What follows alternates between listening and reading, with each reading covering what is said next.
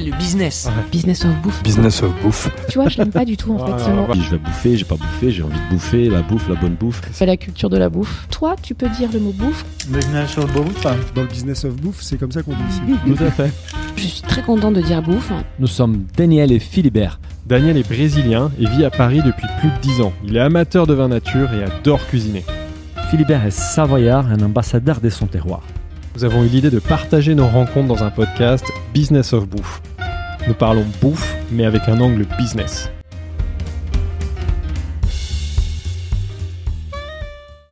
Euh, bonjour à toutes et à tous, bienvenue à ce nouvel épisode des Business of Bouffe. Aujourd'hui, nous allons parler des restaurations durables et responsables. Je suis comme d'habitude avec mon associé Philibert Chambre, qui déjà en 2015 faisait du direct producteur avec la Maison de Savoir. Bonjour Philibert. Bonjour Daniel. Euh, et nos invités aujourd'hui euh, sont euh, Fanny Giancetto, fondatrice d'Écotable. Bonjour Fanny. Bonjour. Et Victor Mercier, euh, cofondateur et, euh, et chef du restaurant Fief. Bonjour Victor. Bonjour. Nous sommes aujourd'hui dans ton restaurant, donc merci pour l'accueil. Euh, avant de démarrer, on voudrait que vous vous présentiez deux minutes, expliquer un peu ce qu'est Fief, Écotable, et après on va continuer comme d'habitude. Ok. Donc euh, Fanny Giancetto. À l'origine, je suis docteur en droit, maître de conférence, spécialisée sur les enjeux climatiques. Et l'année dernière, début 2019, j'ai j'ai cofondé plutôt Écotable, qui est donc le premier label de restauration durable en France. Super. Donc on identifie et on accompagne les restaurants qui ont une démarche éco-responsable. Et ça, on va y revenir. Et toi, Victor? En deux mots, après on a tout le temps du podcast pour parler de toi. Eh ben moi je suis le jeune chef propriétaire euh, du restaurant Fief, euh, du fonds de commerce Fief, hein, je précise, Ouais. pas du local. Mais euh, donc voilà, qui est euh, l'un des premiers restaurants parisiens et l'un des rares restaurants français à ne rien importer. Et ça, c'est Voilà. super passionnant. Fief, ça veut dire Fait ici en France. Yes. Alors, du coup, notre question rituelle dans ce podcast, pourquoi la bouffe? Donc chacun. Donc Fanny, comment tu es arrivée dans la dans la bouffe Euh, Moi, deux raisons principales. Je pense euh, la même raison un peu que tout le monde quand tu vas, c'est que t'aimes manger de plus que tout. Mais deuxième raison qui est prise de conscience de l'impact environnemental et pas seulement environnemental, en termes de santé aussi, Ouais. de notre alimentation. J'ai pris conscience que c'était plus d'un tiers des émissions de gaz à effet de serre, donc plus que le transport aérien et compagnie, et que si je voulais avoir un impact sur ces questions-là, bah en fait, euh, la- l'alimentation et la restauration euh, pouvaient être un, un moyen intéressant. Est-ce que tu as eu un début de carrière qui avait rien à voir, c'est ça Ou euh, et le, le- ce déclic, tu l'as eu tard ou tu l'as eu euh, depuis très très longtemps? Le déclic environnemental Ouais, ou de la exactement. bouffe? Ouais, les deux, les deux, ouais, les deux. Euh, environnemental, il y a assez longtemps, mais en fait, il y a eu un moment où il a fallu que je passe à l'action, quoi. C'est que j'étais, on va dire, militante de mon côté d'un point de vue personnel et pas d'un point de vue professionnel, et je me suis retrouvée à un moyen où, à un moment où j'avais besoin que aussi dans ma dans ma vie professionnelle, euh, ce, ce militantisme, cet engagement se retrouve. D'accord. Et donc, euh, ça s'est passé par la voie universitaire, en, en écrivant sur les contentieux climatiques, en rejoignant l'association Notre Affaire à tous, qui a fait l'affaire du siècle. Je sais ah, pas si vous voyez ce que la, c'est. gro- la plus grande pétition, Voilà, enfin, la, pétition qui a été le plus signée, Plus en France, ouais. et Un qui a attaqué le gouvernement. million, euh, en une quelques sem- en une semaine. Ouais. Euh, tout à fait. On est toujours d'ailleurs, euh, l'action est toujours en cours. A attaqué le gouvernement pour inaction euh, Climatique. climatique. ouais. Et euh, Donc tu fais partie, tu fais partie de l'équipe, d'accord. Tout à fait. Et je suis porte-parole de l'association. D'accord. Et- très engagé dans le sujet environnemental, en effet. Tout à fait. Et après, j'avais besoin de faire quelque chose de plus concret parce que le droit, pour moi, c'est c'est une arme très importante sur sur la lutte environnementale. Mais il y a un moyen, un moment où c'est aussi un peu un peu frustrant parce que c'est c'est beaucoup de concepts et c'est beaucoup et c'est c'est du temps long. Mhm. Euh, et j'avais besoin de faire quelque chose de plus concret et de plus rapide. Et, ouais. et donc euh, voilà, Écotable est arrivé de, de, de ce besoin. Super. Et toi, Victor, pourquoi la bouffe Bon, c'est pourquoi la bouffe Bah parce que c'est mon métier. hein. Ça commencé euh, tôt, je crois. Et t'as eu quand le déclic d'ailleurs? Enfin, Tu l'as eu très jeune. Oh bah il y a eu plusieurs déclics. Il y a eu le premier déclic, euh, je vais en faire mon métier. Ouais. qui ça est arrivé euh, je pense vers euh, la terminale mais déjà j'étais passionné de cuisine et puis euh, au moment de la terminale je me suis dit bon bah porte tes couilles un peu et puis euh, va au bout de ta passion. Donc ça c'était le premier déclic. Et le deuxième déclic euh, sur euh, bah une restauration durable une alimentation euh, responsable ça c'était euh, je pense euh, lors de mon passage dans un restaurant étoilé qui s'appelait Sergent Recruteur qui a été l'un des premiers à travailler avec euh, les produits de la permaculture Ouais. et notamment pour ceux qui connaissent avec euh, les produits de la ferme du Bec et Loin, qui est la ferme, Permaculture, référence. ouais. ouais, qui a vraiment, euh, qui s'est vraiment imposée au fil des années et qui est même étudiée dans le monde entier. Ah, le sergent recruteur euh, bossait avec euh, la, la ferme du Bec et Loin. Voilà. Ah, je Voilà, c'est plus plus le sergent recruteur actuel Ouais, bien sûr, ça a Euh, complètement. D'ailleurs, on pourrait y revenir. C'est un sujet intéressant, euh, ce qui s'est passé avec, euh, avec l'évolution du sergent recruteur, du projet de la jeune rue. ah oui Parce que je crois que ça a marqué ta vie et ça explique aussi beaucoup de choses sur euh, tout à fait ton actualité. Ouais. absolument c'est voilà ça a été ce passage là qui a été déterminant Ouais. Euh, Donc c'est au sergent recruteur que tu as été sensibilisé à cette cause-là, ou tu avais toi-même déjà avant une sensibilité que- sur le circuit court, sur. euh, Parce que j'avais fait euh, j'ai- une carrière euh, un peu chaotique mais j'ai fait beaucoup d'étoilés et euh, déjà je me rendais compte quand même je me disais mais ça c'est un peu bizarre qu'on fasse ça quand même. Quand je voyais dans les trois étoiles Michelin Genre quoi, par exemple euh, Gaspillage. Euh, non mais euh, par exemple euh, j'ai travaillé dans, dans dans dans certains restaurants où je me disais mais ça euh, ça ça vient quand même de très très loin. Mm. je me je- ça allait pas plus loin dans dans la dans la réflexion mais je me dis ça c'est un peu dommage quoi.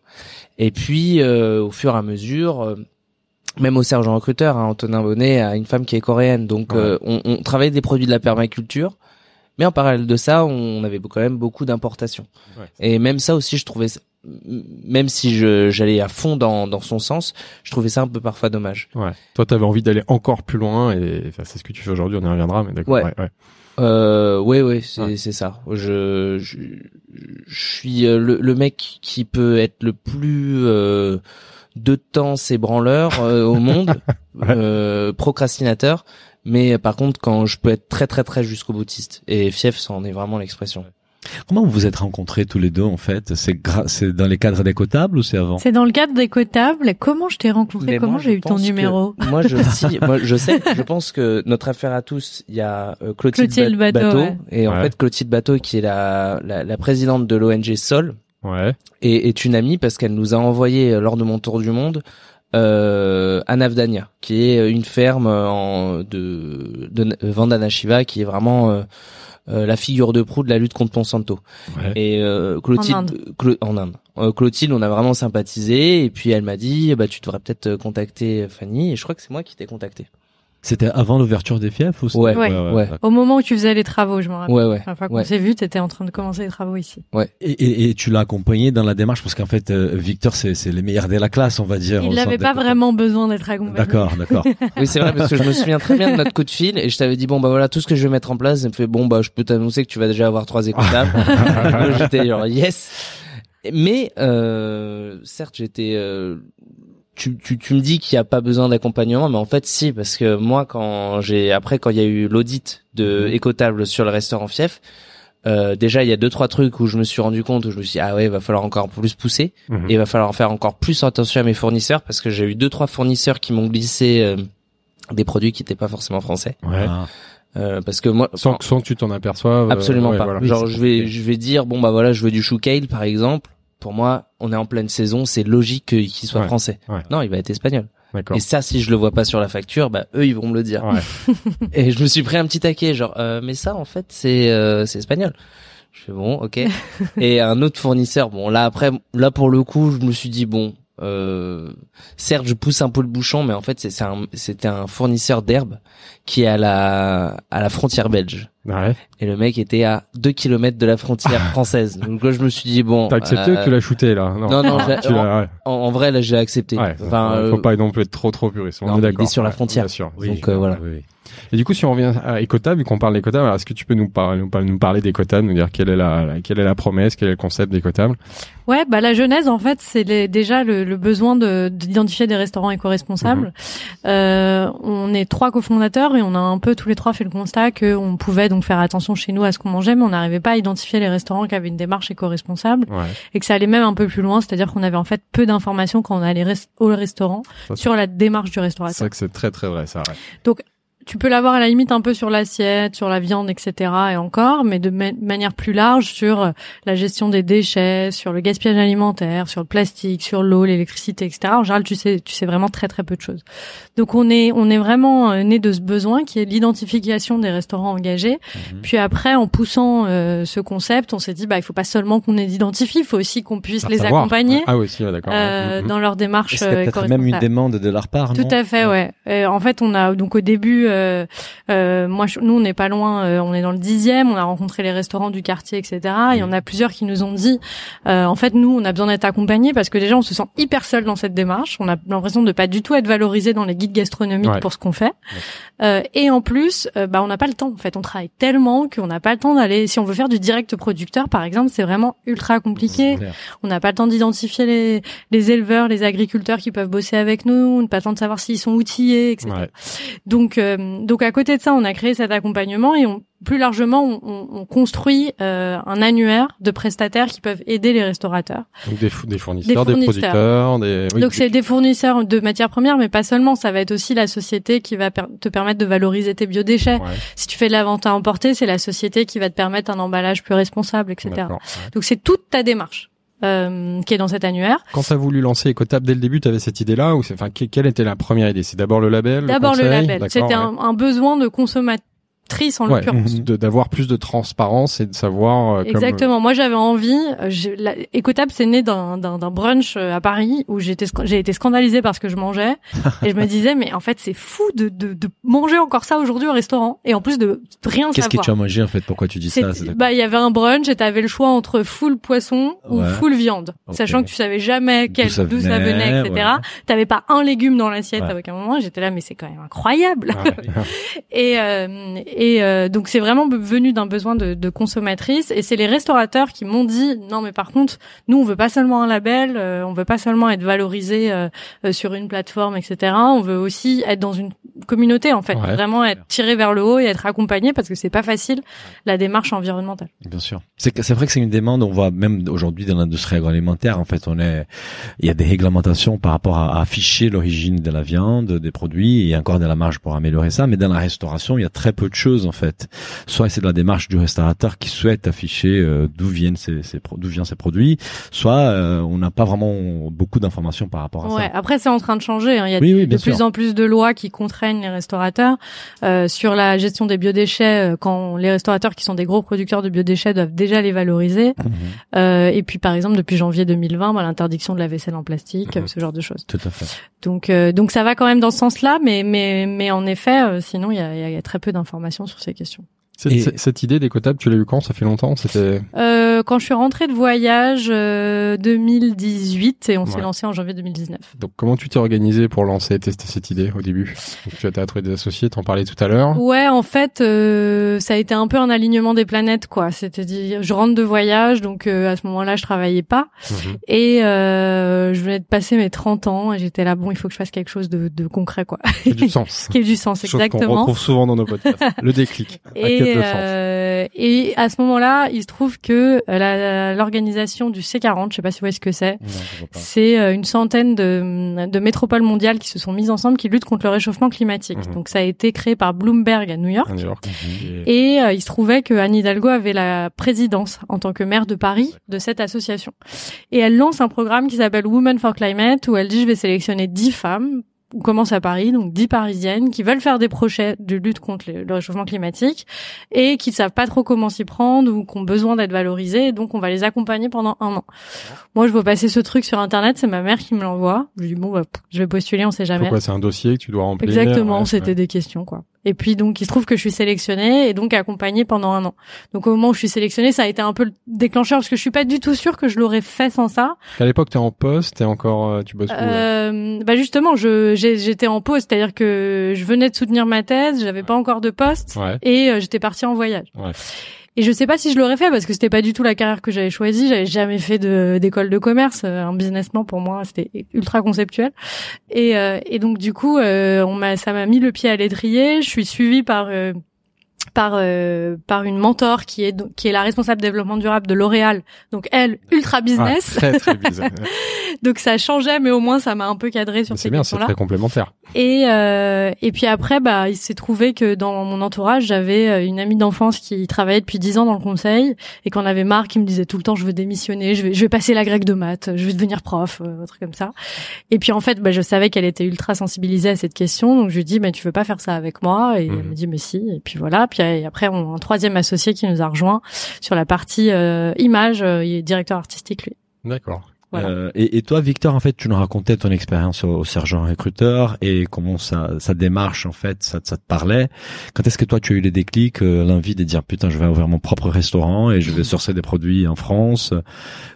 Euh, ça a été bah aussi en retour de voyage hein, à la suite du tour du monde. Euh, mais Tu es je parti me- faire moi, je tour du monde. pas- je- Pourquoi, en fait C'est parce que... En fait, euh, bon, pendant Top Chef, on m'a présenté comme euh, euh, Robert qui part euh, faire un tour du monde pour découvrir euh, des paysages et, et les gens. Mais euh, non, c'était plus. euh, on- en fait, je suis parti avec mon meilleur ami et on voulait euh, faire un, do- un documentaire sur la souveraineté alimentaire. Ouais. D'accord. Ah, donc déjà de l'engagement assez fort. hein. Ouais. Bah ça, c'était suite justement à la lecture du livve de de Pierre Hervé Gruyère, D'accord. qui s'appelait Permaculture, je crois. Donc, quel, Et fond- on- quel fondateur de la, la, la, perma- la Ouais. ferme de permaculture de Ouais. Et donc euh, voilà, donc on s'est dit bon, on va faire un tour du monde parce que euh, on avait on en parlait depuis dix ans et puis on s'est dit euh, ok, mais on va greffer un truc euh, cool. ouais. Mettre du contenu, ouais. hum. Et euh, on a fait, euh, on est parti à la rencontre de quasiment 40 acteurs du changement dans 10 pays différents, euh, dans 15 pays différents pendant 10 mois. Ah et ouais. donc là, euh, bah, le film est, est fait, est fini. Ouais. Tu as fait un film euh, Ouais, oh, ça y est, il est fini. J'ai même, on a fait les, les, les avant-premières au restaurant, D'accord. donc euh, tout s'aligne. Euh, mais euh, là, on le diffuse pas encore parce qu'on a besoin, parce qu'on a Pierre Rabhi dedans, Ouais. et on a besoin juste de l'aval de Pierre Rabhi euh, Ouais. pour, euh, enfin juste son go quoi. Ouais. Mais il devrait le donner, non? Parce que Bah, priori, vous oui, êtes sur les mêmes valeurs et tout. oui, mais ouais, non, mais c'est surtout qu'on allé le voir et qu'on l'a rencontré, ouais, qu'on l'a enregistré. Donc, euh, mais notre notre erreur de débutant, ça a été de pas faire signer des euh, des décharges Ouais. euh, de droit de droit. À. Droit à l'image, droit à ouais, ouais, ouais. Et donc là maintenant, on se retrouve un peu retardé euh, juste pour le diffuser. C'est génial d'avoir un témoignage de Pierre Rabhi dans, dans un Bah, il fait documentaire l'ouverture. comme le tien. Ouais, Il super. fait l'ouverture. On a Perrine aussi. Euh, on a euh, un- Perrine de la ferme du Loin. Oui. Ouais. On a euh, une une des fondatrices, je crois, ou enfin une des cadres de Too Good To Go aussi. C'est dommage, on aurait pu avoir Fanny euh, à un moment. mais- Ouais. Et puis, euh, puis voilà. Donc euh, ça, ça a été le déclic. Et puis après, bah il y a eu Top Chef. Et après Top Chef, on, on se pose la question euh, bon bah qu'est-ce que je fais? Combien tu, comment tu es sélectionné par Top Chef? Tu postules en fait ou on vient te euh, chercher Non, en fait, euh, on était en Argentine avec mon pote et on regarde la finale. Et puis euh, je me dis et le favori perd. Et je me dis bah moi je suis sûr que je Mm. peux je peux faire mieux. Euh, Ah, l'esprit de et- compétition. élan là. d'orgueil. Et euh, bah, du coup, je me suis dit bon, bah, de toute façon, euh, je sais pas quoi faire en rentrant. euh, il faut que le film on le médiatise un peu pour que les gens le voient. Euh, C'est clair. euh, J'ai rien à perdre, quoi. C'est une belle En vitrine fait, quoi. c'est toi qui candidate. Je croyais que tu avais fait ton tour du monde après moi, Non. Top Chef. Non, non, non, non. J'ai, enfin, pour la petite histoire, je me, j'ai envoyé ma candidature en Argentine. Je me suis fait sélectionner en Bolivie. J'ai eu le call en haut du Machu Picchu et non, j'ai été euh, et on m'a dit que j'étais pris euh, sur une route boueuse au Burkina, quoi. C'est ouf.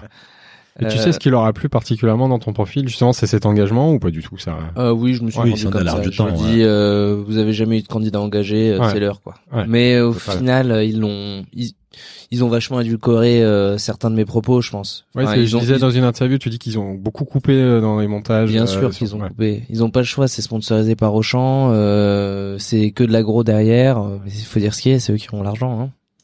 Parce que tu étais trop critique en fait dans tes propos, c'est Ouais, ça j'étais un peu violent.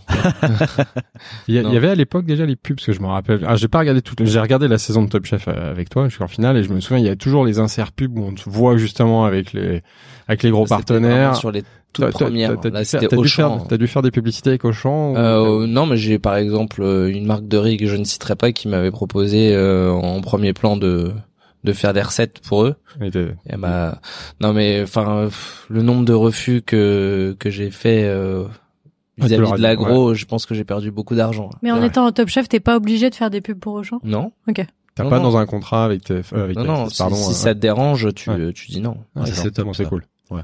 Tu as la liberté de choisir. T'étais quoi. déjà Ouais. très engagé à ce moment-là et même beaucoup plus que ce qu'on pouvait voir à l'époque à la télévision. Là. Ok. Et quand tu finis, tu dis bah c'est le moment de tu t'en- tu t'es sentais prêt pour monter ton J'ai eu euh, trois mois de, de kiff, euh, genre euh, bon, ok, surfons sur cette célébrité, euh, sur mon quart d'heure de gloire. Ouais. Et puis après, je me suis dit bon, maintenant c'est bon, on finit les fait, conneries, ouais, on ouais. fait un truc, euh, on va essayer de faire quelque chose de bien. Et donc là, à ce moment-là, t'as l'idée de monter un concept tel que Fief ou t'es passé par des phases différentes? Euh, je commence à réfléchir sur euh, bah comment. Je réfléchis plus au concept tel qu'il est Ouais. que euh, la ligne directrice. Et puis après, euh, je me pose la question, je me dis bon bah on va faire que des restaurants. on, on peut faire que du français, mais euh, ça a pas de sens si je mets mes cafés, mes chocolats, mes fruits exotiques. Et donc, euh, bah, je me dis euh, bon bah euh, finalement il n'y a pas tant de restaurants que ça. Euh, Il y en a peut-être même pas sur Paris, je sais pas, qui euh, qui sont 100%. Et 100% français, non. Moi, j'en connais pas, mais je suis moins Au moins qu'ils le disent et qu'ils font. Ben, Ou alors ils vont être en 100% français, mais t'auras forcément Dans un petit dessert au chocolat Ouais. et un toujours du petit, un café. petit café. ouais, C'est sûr. c'est clair. Du Euh, coup, et ça, c'est une, ça ouais. c'est une, euh, pardon, mais ça c'est une vraie question, l'histoire du café qu'on aura pour, pour, pour plus tard en fait. Et je, me- je me posais la question par rapport à Écotable, Fanny, est-ce que tout, je suppose que pas tous les restaurateurs, tous les chefs sont comme euh, Victor.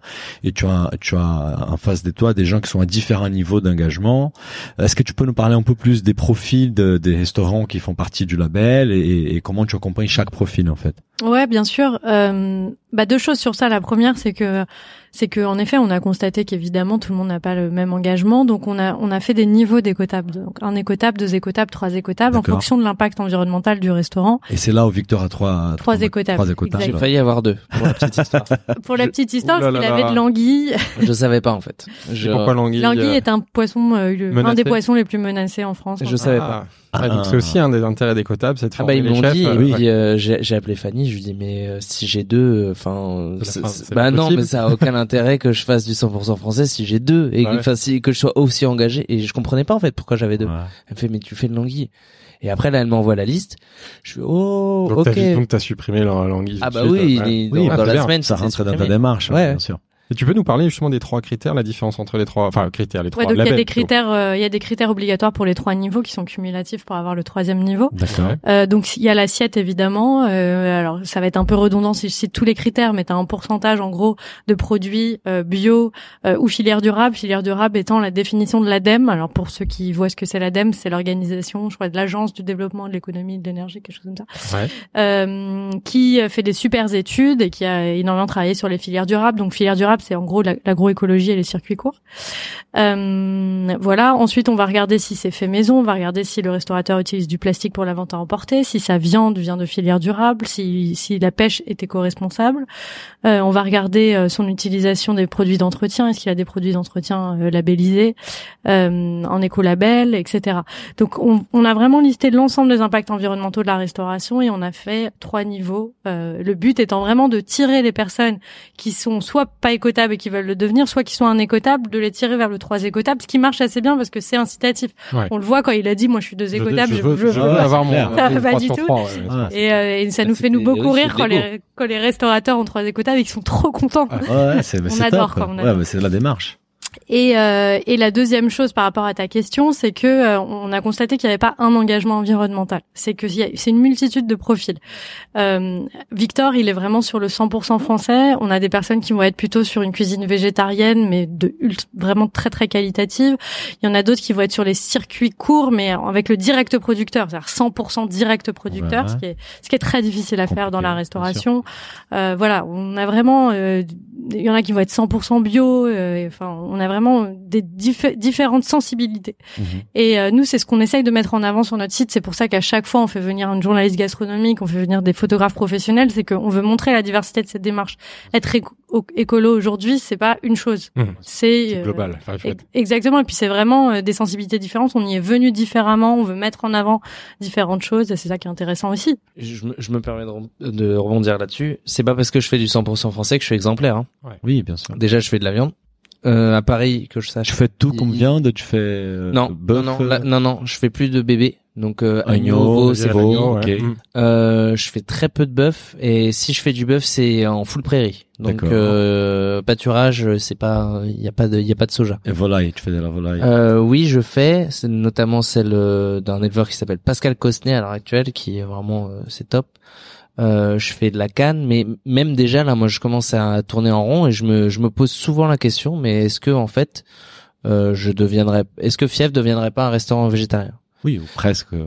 Le fait est que j'ai le sentiment qu'à Paris, il n'y a pas encore la, la, la, la clientèle pour qu'un restaurant, parce qu'il faut que le restaurant, si, si je le passe en végétarien, il fonctionne encore. Mmh.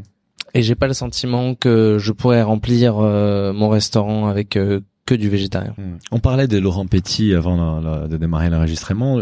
Lui, ce que je comprends de sa démarche, c'est qu'il utilise du poisson, mais c'est un peu comme un assaisonnement pour pour le végétal en fait. C'est Ouais, alors nous, on, euh, encore, on a vraiment une démarche sur sur la question du, du- des produits animaliers.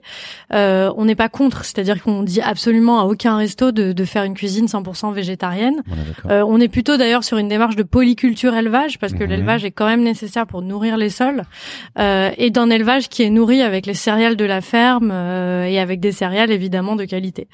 Euh, sur ce qui est intéressant en effet euh, dans la démarche de Laurent Petit qui est donc un chef trois étoiles euh, à Annecy qui est, qui est labellisé euh, trois écotables, c'est que euh, il voit en effet euh, le poisson qui est un poisson local puisque c'est le poisson du lac d'Annecy euh, plus comme un condiment. et c'est condiment, ça qui est voilà, intéressant qui est d'ailleurs ça, ça peut faire penser un peu à la Mhm. cuisine cuisine japonaise, c'est que c'est qu'on on réfléchit à la place de la viande dans l'assiette. Mhm. En fait, la viande ou le poisson vient vient surtout sur le goût pour agrémenter le légume qui a une part plus Sublimer importante. les légumes Exactement. Que, que l'inverse avec une grosse pièce de viande, une grosse pièce de poisson et, Mhm. et un accompagnement en légumes plus petit à côté.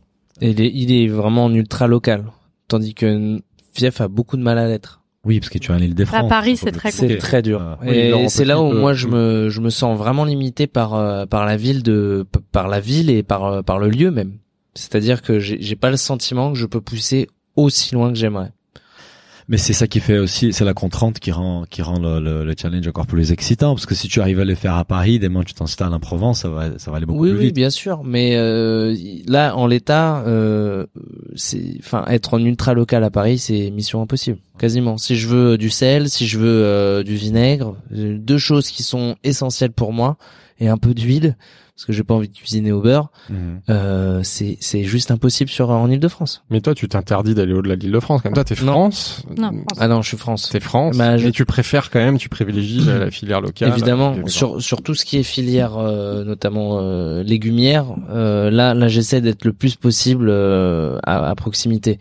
Mais si je veux proposer du poisson, bah voilà, Euh, c'est compliqué. Euh, Enfin, il y, a plein de choses. Il y a, il y a plein de choses sur lesquelles Paris. euh, limite, je préférais être dans une région euh, comme comme Florent Laden par exemple, qui est dans le nord, qui euh, qui là il est il est vraiment à proximité de de, de beaucoup beaucoup de choses. Ou même, là, il y a une vraie même Laurent diversité. Petit en Savoie, Eh avec oui, les lacs, il y a- il y a- la Haute-Savoie, pareil. Il y a une vraie diversité. Puis dès qu'on est à côté de la mer, déjà les champs des possibles sont ouverts, je trouve. Euh, Quels sont les Après, pour critères ta défense- euh, de par rapport à ça, à la distance en fait Oui, du ce local que j'allais dire pour Ouais. pour sa défense, en fait, la, la distance que quand tu quand t'es français ou Île-de-France, la différence d'impact environnemental, elle est pas énorme. En fait. Pourquoi Parce que sur le transport, Ouais. c'est c'est très faible. L'impact environnemental de l'alimentation, Les c'est gros très faible. du les gros de l'impact, c'est quoi? C'est l'élevage. L'énorme impact, non, c'est l'utilisation d'engrais azotés. Ah, Et ça. les engrais azotés, c'est pas utilisé en bio, c'est ouais, l'agriculture conventionnelle, c'est les engrais qu'on rajoute dans le sol pour faire pousser parce que les sols sont dans un état souvent pitoyable. Euh, et, et ça, ça a vraiment un impact très important sur les émissions de gaz à effet de serre et plus Plus que, généralement plus que le transport. Intéressant. Ah, largement plus que Ah le ouais. transport, largement. Parce que Chaque j'écoutais souvent finalement, il a un bilan carbone qui peut être. euh, Quand, enfin, quand je dis transport, euh, en tout cas entre Île-de-France, France, évidemment que si on fait venir euh, son vi- sa viande d'Argentine en On est avion, d'accord. On est d'accord. là on parle d'un autre bilan Ouais, ouais, carbone. ouais. Mais en tout cas, entre euh, bah, des produits qui viennent du sud de la France et des produits qui viennent d'Île-de-France, c'est pas l'impact Il vaut, il vaut mieux avoir pas- du bio de France que du conventionnel d'Île-de-France, par exemple. Ouais. Mais là, Ça, tu c'est un point important, parce Ouais. que j'avais pas cette, euh, ces notions. Mais tu soulignes un point qui est important et, et c'est c'est la complexité du sujet et l'importance d'un label comme écotable parce que j'avais déjà entendu parler les gens qui disaient c'est mieux d'avoir un, un agriculteur euh, raisonné euh, qui utilise un peu des pesticides en Île-de-France que d'aller acheter du bio euh, à. Perpi- à Perpignan parce que l'impact on, on carbone entend du de tout, etc. On, on entend de Et, et nous, autant que consommateurs, on est on est perdu parce qu'on sait Mm. pas on sait pas qui croire en fait. Mais même moi j'ai du mal à définir toi, en tant euh, engagé, euh, Bah, on passe beaucoup de temps à lire les études. hein. On passe beaucoup de temps à lire les études scientifiques parce que c'est c'est souvent un débat hein, qui a eu lieu. Nous, on a eu un débat avec euh, avec une française qui vivait aux États-Unis. Aux États-Unis, ils n'ont pas forcément la même approche. Pour eux, bah, le bio est peut-être moins important que le local. Après, ils n'ont pas la même Mhm. taille de pays que nous hein, non plus. Ouais. Euh, alors que nous, bah clairement, quand on regarde les études, ce que, dit les, ce que disent les études, c'est que la première chose, c'est la façon dont on produit euh, les légumes, plus plus que le transport. Ouais. Moi, Et- ça, ça allait ouais. justement être ma question, c'est comment tu pondères ces critères? Comment vous, vous décidez que finalement, bah, le local est plus important que le bio? Enfin, c'est justement, tu te bases sur ces études-là? Bah Comment- déjà, on, on fait évoluer nos critères Ouais. au fur et à mesure. hein. Entre bah, 2019 et 2020, on a un peu fait évoluer nos critères. On change pas tout, évidemment, sinon on comprend plus rien, mais on fait un peu évoluer. Puis on a travaillé avec des ingénieurs agronomes au début pour lister les impacts environnementaux et regarder ce qui par- paraissait le plus important. Euh, donc on a pondéré comme ça avec un pourcentage 15% en premier niveau, 30%, 50%. Et puis après, bah, sur la pêche, sur, et aussi on a pondéré en fonction de la difficulté pour un restaurateur d'atteindre ce critère. Ouais. Donc par exemple le critère de valorisation des biodéchets, aujourd'hui il est à trois écotables. Pourquoi? Parce que aujourd'hui c'est payant pour un restaurateur de valoriser ses biodéchets, Ah ouais. d'en faire du compost ou du biogaz. Et donc euh, au regard de cette contrainte euh, financière, on l'a mis en trois écotables euh, pour ne pas justement euh, euh, trop défavoriser les Pourquoi personnes qui n'ont pas les moyens de le valoriser. Et pourquoi c'est payant? Il y a personne qui s'est dit non, je peux monter un business autour de ça, récupérer de les biodéchets, les transformer et, et, Et faire ça gratuit ou gratuit, Justement, ouais, ça existe, pas? Mais c'est payant. Ce que tu dis, ouais, ça. Oui, ça existe, il y en Ouais, a plein, hein, encore payant. une fois. Ouais, c'est un C'est- coût. Ça a un coût parce que euh, bah parce qu'il y a déjà il y a pas Pas d'aide. beaucoup plus cher. Non, c'est pas hyper cher, mais ça dépend de, de Ça coûte combien? Je dois avoir une Je crois que je suis à 135 euros par mois. par mois et récupère tous tes biodéchets. Toi, c'est comment ça marche on- concrètement, C'est une boîte Ouais, qui vient récupérer tes déchets Ouais, donc c'est ma solution d'échec Ouais. avec Bionerval et puis ils passent. Ouais, on peut leur faire un peu de Euh, pub, ouais, tant qu'à faire. Ouais. Oui, oui, et puis Ouais, ils ouais. sont adorables et très réactifs. Ouais. Euh, donc, euh, Donc, ils viennent récupérer tes déchets. Eux, ils euh, transforment en biogaz. Donc c'est les Ouais. déchets euh, organiques. Enfin, c'est Ouais. les. Ouais, voilà. euh, déchets organiques, ils viennent euh, les mardis et les vendredis, et voilà. Mais euh, il faut il faut aussi dire quelque chose. Euh, c'est risqué aussi pour un restaurateur de d'avoir euh, surtout sur Paris euh, de faire de la, de la valorisation de, de biodéchets Pourquoi parce qu'on a beaucoup d'envahisseurs.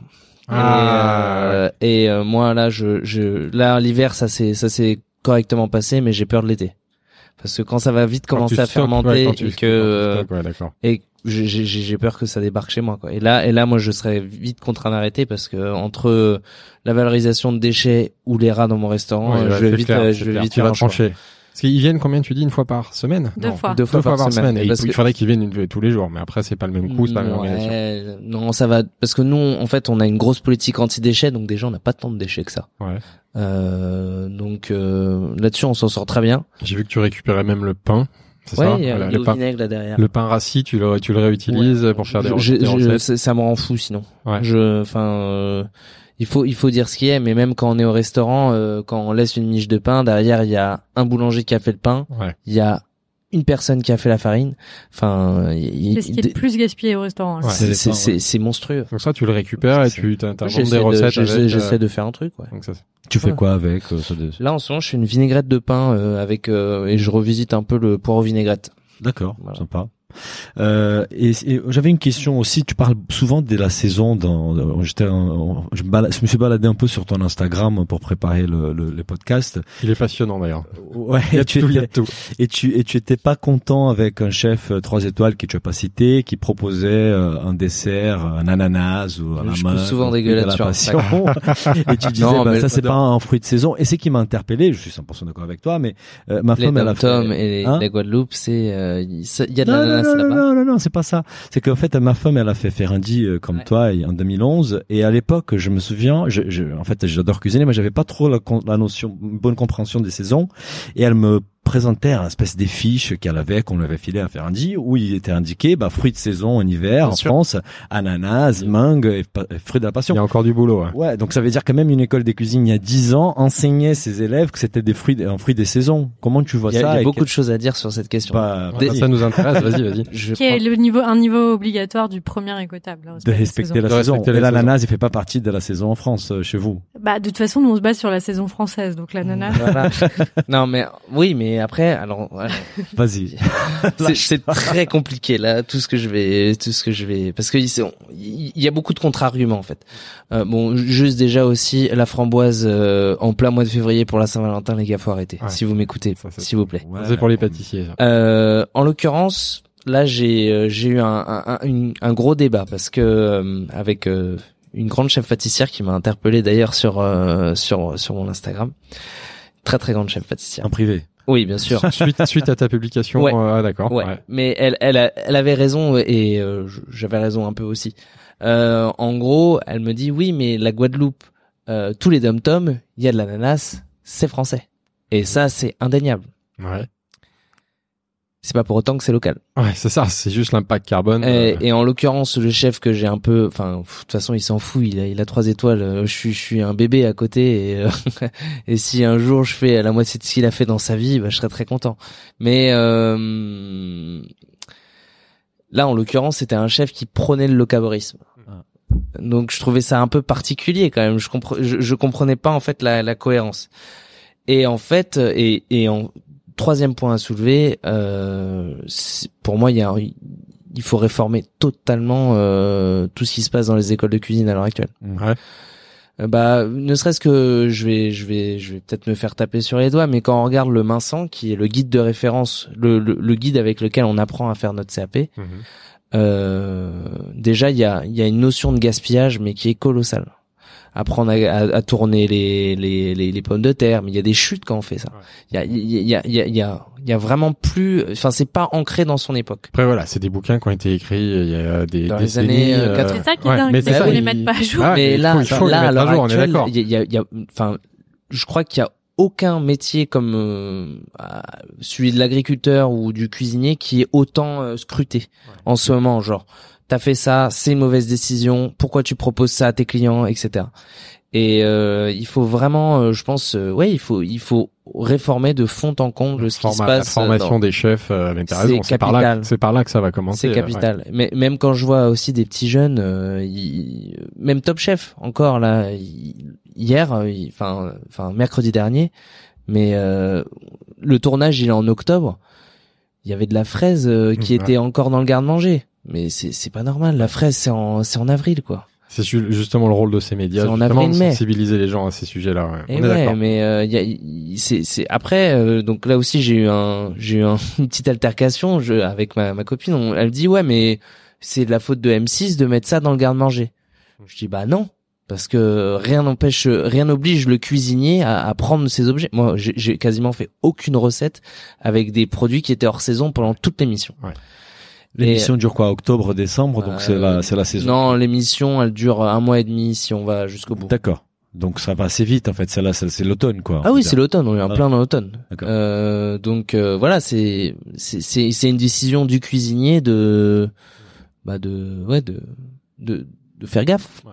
Et de prendre le bon produit euh, à- au bon moment. Et écotable donc pour les pour le trois niveaux. Donc la saison, ça fait partie du niveau numéro un en fait. Oui, parce qu'encore une fois, euh, on a un pondéré et selon l'impact environnemental et selon la facilité pour un chef de Mhm. mettre en œuvre ce, ce critère. Mhm. Et comme disait euh, Victor, euh, c'est pas compliqué de suivre les saisons en fait. Mhm. Et surtout dans un pays comme la France, si tu te limites pas à l'île de en hiver, France, c'est dur. C'est plus dur en, en hiver, horrible mais on a quand hiver. même la chance d'avoir la Corse déjà. Et on a la chance d'avoir tout le contour méditerranéen, etc. On a des produits mais géniaux en France. Donc se limiter à l'île de France, c'est très dur. Ouais, ça, je pense que c'est très compliqué. là, très dur parce qu'on a beaucoup d'agriculture conventionnelle en plus en Ile-de-France.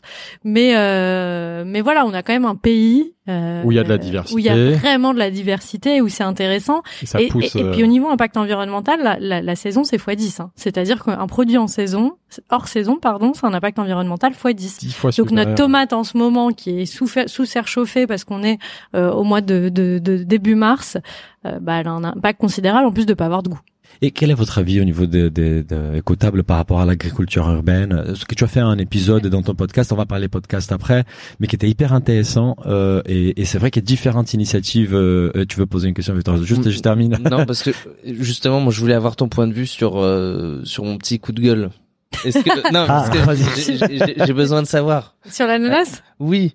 Est-ce que Bah, comme tu dis, vous avez tous les deux raison. C'est que, c'est que la Guadeloupe, c'est français. Euh, ça, mais quel est ton, ton impact? Moi, d'un point de vue environnemental, je te dirais en effet qu'il faut éviter les produits exotiques. Hmm. Et, et je pense que si tu si tu dis que Et ces que si tu, juste, si tu en choisis, t'en mets peu. Et tu- surtout, tu regardes la filière de ton produit exotique. Si c'est un, si c'est une, si, si, si, s'il y a un commerce équitable derrière. trouves normal qu'on dise en France, voici un produit de saison? En France métropolitaine. Ah, en France métropolitaine? Ouais. Ça, c'est mensonger. Enfin, ouais, euh, on joue sur les mots. Mais Oui, c'est les comme si tu parles mais de, ouais. de gingembre et que tu dis c'est de saison. Mhm. Euh, c'est Cette compliqué. saison, mais là-bas. Oui, mais Non. parce qu'il n'y en a pas en France. Bah oui. Non, on a du gingembre. Maintenant, on en a, ouais, t'as raison. J'en ai trouvé. Mais, mais toi, le gingembre, c'est un produit qu'on peut les garder en fait. J'ai Oui, oui, une les émission qu'on peut épices, c'est voilà, c'est on peut les différent. garder. Mais le- l'ananas, c'est pas les cas. On avait, on a fait, c'est un sujet qui, qui, qui est très compliqué. On a fait un épisode avec Terroir d'Avenir. Il nous expliquait pourquoi il propose de l'ananas aujourd'hui. Et Ouais, c'est- mais on a pas. et- mais Et je C'est l'ai- pas de l'ananas, c'est pas de l'ananas espagnol? Non, Non, non, c'est non, il est, euh, euh, burkinabé. Af- Af- Afrique, exactement, Il mais est qui est burkinabé. cultivé dans des bonnes conditions. Mais en effet, par contre, il y a, En il y fait, a par un avion approvisionnement. ouais, euh, par avion, mais c'est des avions euh, de frais, c'est ça? Euh, C'était ça qui m'avait on n'est pas rentré dans les détails, mais, mais il nous expliquait que c'est juste cette discussion ananas ou pas ananas, ça a duré un an au sein de l'équipe des Terroirs Ah, d'Avenir. ouais, bah, c'est un sujet. bah, Je suis allé les voir direct, j'ai fait mais pourquoi vous faites ça? Ouais. Et il m'a dit bah en fait euh, bon déjà grosse valorisation euh, pour les agriculteurs sur place, Mhm. je- j'entends avec euh, je comprends tout à fait. Oui, il y a un vrai engagement sur Et, filière. et en fait c'est des avions enfin c'est des ananas qui prennent les avions type client. Ouais, c'est enfin, ce qui- qui, c'est ce type, qui qu'ils euh, passent en soute, donc il y a Ils priori, passent en ils impactent moins. C'est pas des avions qui sont faits pour euh, Ouais, ouais. c'est des avions euh, qui enfin au final euh, Ils qui- sont déjà moi je trouve que affrétés c'est un pour du moyen de transport. se rassurer sur ton impact. Mais juste pour être clair, écotable aujourd'hui, enfin un restaurateur écotable qui travaille l'ananas, il peut être dans vos critères ou il sort. Oui, oui, euh, il peut. C'est pas un critère éliminatoire. Euh, évidemment que, bah, comme pour le café ou euh, ou la banane, euh, c'est pas éliminatoire d'avoir des produits qui viennent de loin. Euh, simplement, quand tu es écotable, c'est ce qu'expliquait Victor tout à l'heure, nous on épluche toutes les factures et on te remet un bilan d'une dizaine de pages avec tous tes points forts, tous tes axes d'amélioration. Ouais. Et sur les axes d'amélioration, bah, on va le pointer du doigt. On va dire attention, là vous avez un produit exotique. Euh, regardez au moins quel, dans quelles conditions il vient. Est-ce qu'il vient en avion? Est-ce qu'il vient en bateau? Ça change quand même beaucoup. Mhm. Euh, et aussi, bah, si c'est un produit exotique, euh, favoriser les filières euh, durables, à commerce équitable et limiter autant que possible la quantité. Alors justement, précisément, comment ça marche? Comment tu notes un restaurant? Comment comment vous fonctionnez? Quel fonctionnement des Bah donc on fait un véritable audit. Donc d'abord le restaurateur remplit un questionnaire. Euh, le questionnaire lui donne son éligibilité un écotable, deux écotables, trois écotables. Mhm. Ensuite nous on récupère un à trois mois de facture. On vérifie ouais. toutes les réponses qu'il a données au questionnaire. Et euh, sur la partie alimentaire, on fait un espèce de bilan carbone de son approvisionnement. On regarde le pourcentage de produits bio, on regarde le pourcentage de produits euh, locaux, directs producteurs, filières durables. On regarde ce qui vient de loin, etc. Mhm. Et euh, et on, du coup ça nous donne à la fin une note sur 100 et euh, son niveau et on, et on lui remet du coup son, sa labellisation. Tous les ans, tu repasses l'audit en fait pour qu'on puisse continuer à, à, à- Tout à fait. d'accord, On réaudite tous les ans parce que les ans, voilà, bah, nous sûr. ça nous paraît hyper important pour la transparence avec le client. Ah bon donc vous revenez l'année prochaine Victor est Ah merde, j'ai des, j'ai des factures à cacher. Allez, on va les Mais c'est énorme. Dans une époque où, où, où, par exemple, les guides Michelin se fait beaucoup critiquer par rapport à ces critères qui sont pas transparents. Là, vos critères, au moins, ils sont méga transparents et tous les ans, on va réauditer. Donc, euh, c'est vraiment très concret. Après, on n'est pas un guide gastronomique non plus, hein. Donc, euh, donc euh, nous, on pense que quand tu fais autant attention à ta cuisine, t'es forcément bon. Ouais. Mais on ne, on ne. Y a pas, oui, y a- il y a- Victor dit non. ça, ça, propose ça, des poires et non, de non, attends. c'est vrai que c'est un point très important. Il n'y a pas de Tu critères de gaffe goût. à, Il y a pas de critères de tu goût. peux faire gaffe aux produits et faire de la merde, hein. Ouais, c'est Je- ça. Ça, ça définit pas le cuisinier, hein. Après, évi- ça définit l'humain qui veut faire effectivement Mhm. attention à son impact, Mhm. mais ça définit pas le cuisinier. C'est pour ça que tu parlais du guide Michelin, Daniel. C'est, c'est, ça, ça s'oppose pas, ça se complète. Non, même là si où c'est on- problématique, Ouais. c'est quand le guide Michelin essaye de faire une étoile verte. C'est-à-dire Ah, voilà, que quand il fait un étoile, ouais, deux ouais. étoiles, trois étoiles sur le goût et sur la, la, la, la qualité de ce qui est fourni dans l'assiette, d'accord? Quand tu dis que le restaurant a une démarche éco-responsable, je pense qu'il faut quand même vérifier derrière. Tu sais comment Ouais. ils font Comment ils font? On Sur sait papier, je pense. on sait, euh, bon, alors, Ils ont Jean- discuté. Jean-Michel, tu fais quoi? Oh bah moi je fais de- du traitement des déchets et puis euh, et puis de la permet un peu. J'ai un jardin. et euh, ok, bon on va te On la va mettre. faire 1% de mon appro, mais bah, je, Je pense que c'est étoile un peu comme ça. Il n'y a pas Euh, d'audit comme vous, mais il y a, Non, il y il a- n'y a pas d'autre. Ap- Après, par contre, je pense qu'il y a, il y a effectivement, euh, bah, dans le cas de Laurent Petit, dans le cas de Glenviel, c'est, c'est, c'est, c'est des gens qui ont effectivement Glenviel qui vient d'avoir trois Ouais. Euh, je pense qu'il y a vraiment des gens qui font attention. Je, euh, je, je, je- passe euh, au cas où s'ils nous écoutent, félicitations Mirazur pour le Ouais, plastique bien free. sûr. Et euh, je vais pousser un autre petit coup de gueule, bah, justement vis-à-vis du, pas un coup de gueule, mais vis-à-vis du Michelin. Je pense que, et ça c'était euh, Raphaël Marchal qui l'expliquait très justement, et elle a tout à fait raison. Euh, pour s'ils veulent vraiment, si le guide Michelin veut vraiment inscrire la durabilité, euh, bah vraiment euh, dans, dans son guide, je pense qu'il serait nécessaire pour euh, les prochains futurs étoilés que l'étoile verte soit en fait euh, et l'étoile ne fasse qu'un. Ouais. C'est-à-dire qu'on ne pourra que décerner une étoile Michelin à des restaurateurs qui vont s'engager. Hmm. Et ça, ça, voilà. Ils sont pas prêts. La vas difficulté, c'est que c'est que le. Michelin a pas la possibilité et c'est pas le même business. D'un point de vue économique, c'est très compliqué. Mm.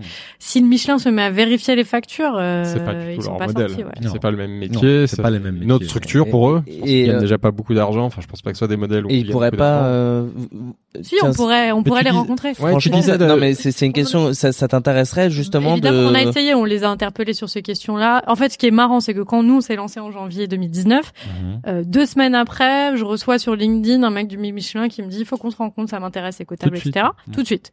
Donc on le rencontre et là, tout de suite, il nous dit, euh, il me dit, bah nous, ça nous intéresse. On sait pas trop comment se positionner sur ces questions-là.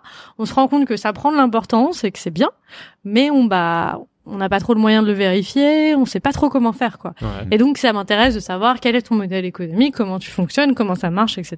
Donc Mhm. on en parle. Et puis là, euh, du coup, quand j'ai vu l'étoile verte, évidemment, je l'ai recontacté en disant bah Ah. parlons parlons sérieusement maintenant quoi. Parce que Et il se trouve qu'il était parti du guide Michelin Ah, merde. bouge pas mal chez eux. entre temps. Ouais, mais c'est vrai que ton modèle va pas fitter avec les modèles du Michelin, en fait. Bah si, nous on pourrait. Bah déjà, Bah, nos, ils envoient écotable à chaque fois. Oui, c'est ça. Nous on peut vérifier. en Ah oui, et, d'accord, euh, d'accord, ok. et là, ils ok. décernent une vraie ok, étoile très du bien, Rhin. ouais, C'est ce qu'on fait par exemple sur des événements. Donc tu vois le Will of Green euh, à Paris, qui est C'est un vous qui, festival. qui faites. le- Euh, on vérifie toutes les factures des aussi, restaurants avant que euh, pour qu'ils puissent euh, euh, candidater et ensuite avoir leur stand. Après, c'est juste que pour vous, en termes d'organisation, c'est aller auditer tous les, les étoilés Michelin, c'est, mais Bah, après, ça peut être un joli, un joli c'est ouais. Il y a Pour les combien nouveaux, d'étoilés en France? Ah, 100, Il y 100, en a 600. quelques-uns. Ouais, Je dirais ouais, dizaine. c'est- 700. euh, Ouais. euh, Je, je me trompe ce peut-être. ce Il y a- serait un joli développement. Il y a pour 33 Écotable. étoiles, doit y avoir euh, un- le double en deux étoiles et euh, je dirais ouais au moins euh, 500 Ouais, je euh, dirais par restaurants là, ouais. étoilés. Ok. Je Ah, pense. ça- ça peut se faire. Ça fait du monde. Justement, tu parlais de modèle économique. Quel est le modèle économique d'Écotable Alors, comment ça marche Comment tu te finances euh Euh, alors il est il est mul- multiple en tout cas. Euh, sur la partie labellisation, c'est une adhésion annuelle euh, qui paye donc l'audit évidemment, notre travail en interne, euh, le travail de la journaliste ou du journaliste et euh, du photographe qui vient sur place. Euh, la moyenne elle est de 500 euros par an. D'accord. Euh, et à côté de ça, C'est en, euh, fon- en fonction du, en fonction du chiffre d'affaires, j'imagine. ouais, enfin, un ticket moyen et nombre de couverts moyens. On descend pas en dessous de 350 euros par an euh, et on va jusqu'à 1000 euros par an. D'accord. Euh, et euh, à côté de ça, on fait du conseil. Mhm. Donc, on fait du conseil pour tout acteur de l'alimentation. Donc, ça va être aussi de la restauration collective, euh, notamment. Pas que des restaurants qui sont euh, qui font partie du label en fait. Tu non, peux pas du tout. On a eu, on a eu des restaurants qui ont voulu bah, lancer, par exemple, une chaîne de restaurants bio. Ils sont venus nous voir pour bah, la question de l'approvisionnement, la Super. question des déchets, etc. Donc, les ouvertures, on fait beaucoup les ouvertures de Bien restaurants. sûr, bien sûr. Euh, mais aussi, euh, ça peut être euh, un restaurant de, un des restaurants d'entreprise, Mhm. un restaurant d'entreprise qui a envie de retravailler sur l'offre qu'il qu'il fait à ses Ouais. collaborateurs. On va travailler du coup avec le groupe qui est derrière. euh. Ça bouge beaucoup dans la collectivité. Genre Ouais. Sodexo, Elior, bah tous ces acteurs là. Euh, pas Exactement. forcément eux. Happy Non, mais plutôt. eux- Ah non, non. Ouais, Et, euh, Et les cantines scolaires, genre est-ce que vous travaillez avec euh, On aimerait. Après, il y a déjà, il y a un label qui existe. D'accord. euh, pour, pour les, pour les cantines, ouais, qui est C'est qui a été fondé par EcoCert, ouais. D'accord. qui s'appelle euh, mon resto responsable, je crois. Mhm. D'accord. Euh, Il y a une carotte, deux carottes, trois carottes.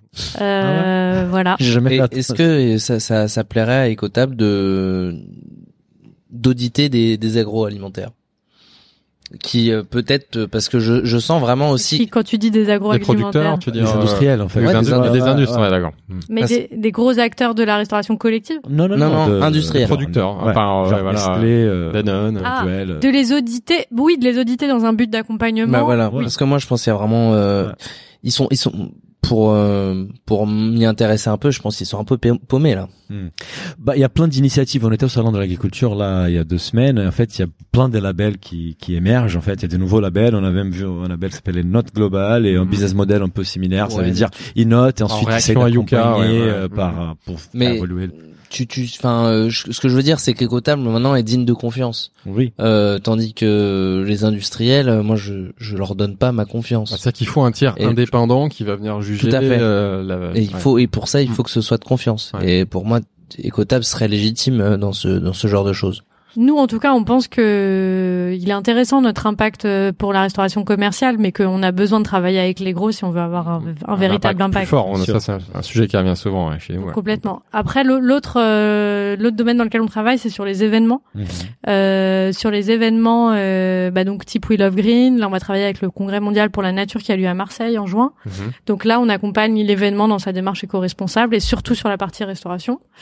Et euh, bah, notre gros gros sujet en 2020, c'est qu'on veut accompagner, on veut on veut on veut développer une plateforme euh, vraiment qui qui, qui soit accessible à tous les restaurants qui sont qui s'intéressent à cette question mais qui sont pas qui peuvent pas encore être labellisés. Vraiment, on veut accompagner plus de restaurants dans la démarche éco-responsable la démarche. et ouais. qui n'y- qui n'y sont pas encore. D'accord. En fait, c'est c'est tout. Enfin, je pense que c'est coup, l'enjeu de tout tout euh, tout projet qui a un impact environnemental, c'est-à-dire qu'on veut pas parler qu'aux initiés. On veut sortir de ce de ce de ce, de ce groupe-là et, parler aux autres, ce qui est le plus dur. Et pe- petite question polémique, comment tu gères le conflit d'intérêts? Comment tu peux accompagner des restaurateurs et en même temps finalement leur donner une note euh, équitable ou pas? C'est un peu- c'est pas un peu délicat? Il y a pas un conflit d'intérêts? Alors, nous, c'est Comment tu une gères vraie ça? question Ouais. euh, qu'on s'est beaucoup posée. Nous, on a décidé à l'heure actuelle euh, de, de faire comme ça pour une raison de coût. C'est-à-dire que si on voulait être complètement indé- euh, sur cette question et avoir deux démarches complètement indépendantes, il aurait fallu qu'on passe par un certificateur extérieur, type Indépendant, ouais. Bureau Veritas. Et là, bah, ça n'a pas du tout le même coût pour le Ouais. restaurateur. Bien sûr. Et on veut rester accessible. Et donc, ça a été notre façon. Après, peut-être que demain, si ça se développe vraiment, etc., Mhm. on le proposera aussi. Mais, euh, c'est gênant que ce soit Ouais. vous qui accréditez des, des, bah, des clients que vous avez accompagnés euh, pour avoir une démarche responsable. Après, ce qui Après, compte, c'est le résultat. l'accompagnement, en Ouais. général, il est surtout, euh, si tu veux, au moment où tu es labellisé, T'as déjà un accompagnement, c'est ce que disait Victor. Mm. Au moment où on fait l'audit, en fait, c'est déjà Ouais, un accompagnement. Mm. Ouais. Ça, c'est pointes ce qui va pas. Tu dis, voilà, il faut virer l'envie. euh, l'envie, Exactement. mm. Euh, le reste de l'accompagnement, c'est pas souvent la labellisation derrière. C'est plus bah, ce qu'on disait sur euh, des gros acteurs de la de Ouais. la restauration, eux au- ne seront Ouais. pas labellisés. Ouais, de toute façon, là, il y aura pas de conflit. hein. Oui. Et un autre produit qui, qui, qui est aussi polémique, c'est les cafés, en fait. On parlait de ça, et je suppose que dans tous tes rapports, en fait, euh, suite aux audits, tu dis aux, aux restaurateurs que les cafés, il faut... Tu, que- quelle est la recommandation d'école Euh, Si ça reste que des les cafés, tu... qui- non, on qui dit sont pas, on dit pas qu'il faut enlever le café. Enfin, D'accord. Mais tu dis que c'est, ça fait partie d'un des produits qui est pas sourcé en Encore une France, fois, euh, c'est c'est la même chose que pour la banane, pour le chocolat, etc. C'est la même politique, c'est-à-dire si vous en prenez, bah il faut une filière durable derrière, c'est-à-dire euh, commerce équitable bio. D'accord. Et torréfié vient. en France ou pas forcément Je sais pas. Ah euh, si, si possible, bien sûr, bien sûr, bien sûr. Et, et, et toi, tu as C'est une, possible d'ailleurs. tu as une approche qui est assez euh, de- Non, parce que c'est torréfié, cap- torréfié. torréfiée, oui, bien ah sûr. oui, oui, d'accord. Euh, on avait même une histoire, on va parler du chocolat, c'est pareil, mais on a fait un épisode avec les chocolats français et c'est, il avait, ils avaient une envie de sourcer du, du cacao euh, dans un, Dans un dom-tom. Un dom-tom, je me souviens pas lesquels. Français, mais je, pareil. Apparemment, ils faisaient du cacao avant, mais comme ça, ça valait pas cher les kilos, ils ont arrêté. Et là, ils recommencent à, à en produire. Bon, bref, mais ça reste loin. Il pourrait y avoir du chocolat français, mais c'est pareil. Oui. Oui. Le carbone, il, C'est il est pas quand même local, élevé. c'est français. mais, mais c'est la même histoire. Nous, quand on parle français, on parle Mét- métropole, on est D'accord. Mais, mais toi, tu as pris la décision, Victor, de ne pas proposer du café dans ton restaurant et tu proposes les cafief. Que C'est un, une goûter, recette. d'ailleurs. Moi aussi. Déjà que tu peux nous en parler? Comment tu fais ton cafief Euh, bah déjà en fait on, on l'appelle le- on l'a appelé le cafief mais on s'est rendu compte que il faut pas l'appeler comme ça parce que les gens ils attendent un café Mm. Oui. et, euh, Et en goût, ça a rien à voir. Ça? c'est très différent Ouais. c'est très différent En- et après je me suis dit on va l'appeler ceci n'est pas un café et euh, donc je l'ai Au mis moins, à la c'est plus clair. je, je l'ai mis à la vente comme ça où j'ai mis une autre version d'un café. Mais euh, en fait c'est une infusion. C'est une infusion euh, de c'est pas un thé. C'est D'accord. quoi, ça c'est corsé ouais, c'est c'est une base de chicorée et, euh, et deux trois deux, deux trois autres produits. C'est frais. euh, non mais enfin le problème c'est que je, je- sais pas à quel point euh, si, si on a un impact à quel point on pourrait parce que quand on a un, un impact on commence à être copié. Ouais. et euh, voilà, je- je- je- j'aimerais. euh, après, je me demande est-ce qu'on copyright, est-ce qu'on le brevet, euh, est-ce qu'on, même si euh, évidemment il est, il faut encore le, le retravailler, Ouais. mais euh, je me voilà. maintenant, j'essaie d'être un peu plus discret sur euh, sa composition, D'accord. mais euh, en soi, c'est très facile à faire hein, chez soi. hein. Enfin, Oui, c'est mais pas- si, c'est copié, ça, c'est bon signe. bon C'est bon dire- signe aussi. Ouais, ouais. Et co- Euh, comment réagissent justement tes, tes clients qui après un bon repas chez toi euh, Ça les te demandent un café et ont pas de café? Ah, en fait, c'est un, c'est, euh, c'est, c'est, c'est très clivant. C'est soit l'un soit l'autre. C'est ah, ça, c'est franchement formidable et euh, c'est chouette euh, de- cette Bravo, démarche-là. ouais. Ou euh, ouais, bah, je préfère un café. Et là, ils te disent, Eh, tu me fais chier, amène-moi un café. Et là, Ouais, là, ouais, euh, bah même des critiques culinaires. hein. J'ai eu un grand critique culinaire d'ailleurs qui est passé chez vous. Ah ouais, mais on en a parlé avec lui justement. Euh, ah oui, c'est vrai. De, de... Bah, il, il voulait son café. Il nous expliquait que. Ah, vous avez parlé de fief euh, Oui, là, on a parlé. Alors, on n'a pas parlé Ah pendant non, non, le non, podcast. pas on a parlé euh, hein, off, offline. Offline, on a parlé. avec lui. moment, ah ouais, oui, oui, ouais. bah oui, il m'a engueulé dessus. Ouais, il m'a parce engueulé sur son papier. pense qu'on l'a vu. Bon, c'était le hasard. On prenait un café justement avec lui quelques jours après. Il nous parlait de cette expérience où je crois qu'il a, il a bien aimé la table chez toi, mais il était frustré parce que pour le coup, lui, il avait besoin de son café. Et il disait, ah, c'est quand même gênant d'aller, euh, je crois qu'il nous expliquait qu'il a dû aller en face prendre un café. C'est vieille France. mais le globalement, que euh, pour lui, c'est globalement, France. lesquels tes clients jouent le jeu et apprécient, que c'est c'est cohérent avec ta démarche. Là, là, là, en l'état, j'ai vraiment une grosse clientèle Top Chef. Ouais. Et, euh, et, euh, merci à eux d'être venus, mais Ouais. euh, j'ai- j'aimerais bien me détacher de Top Chef. Ouais. Et euh, et il y a une autre clientèle qui commence à, à arriver, c'est celle qui vient pour le concept. Ouais. Et à ce moment-là, il faut être, il Enfin, faut pas être pour le concept parce que le j'aime pas dire que c'est un concept, mais pour la ligne directrice. Ouais. Oui, pour la démarche. Et là, je suis content. Et puis au moins par cet acte-là, donc l'exemple du café, ça montre que tu vas jusqu'au bout des choses, quoi.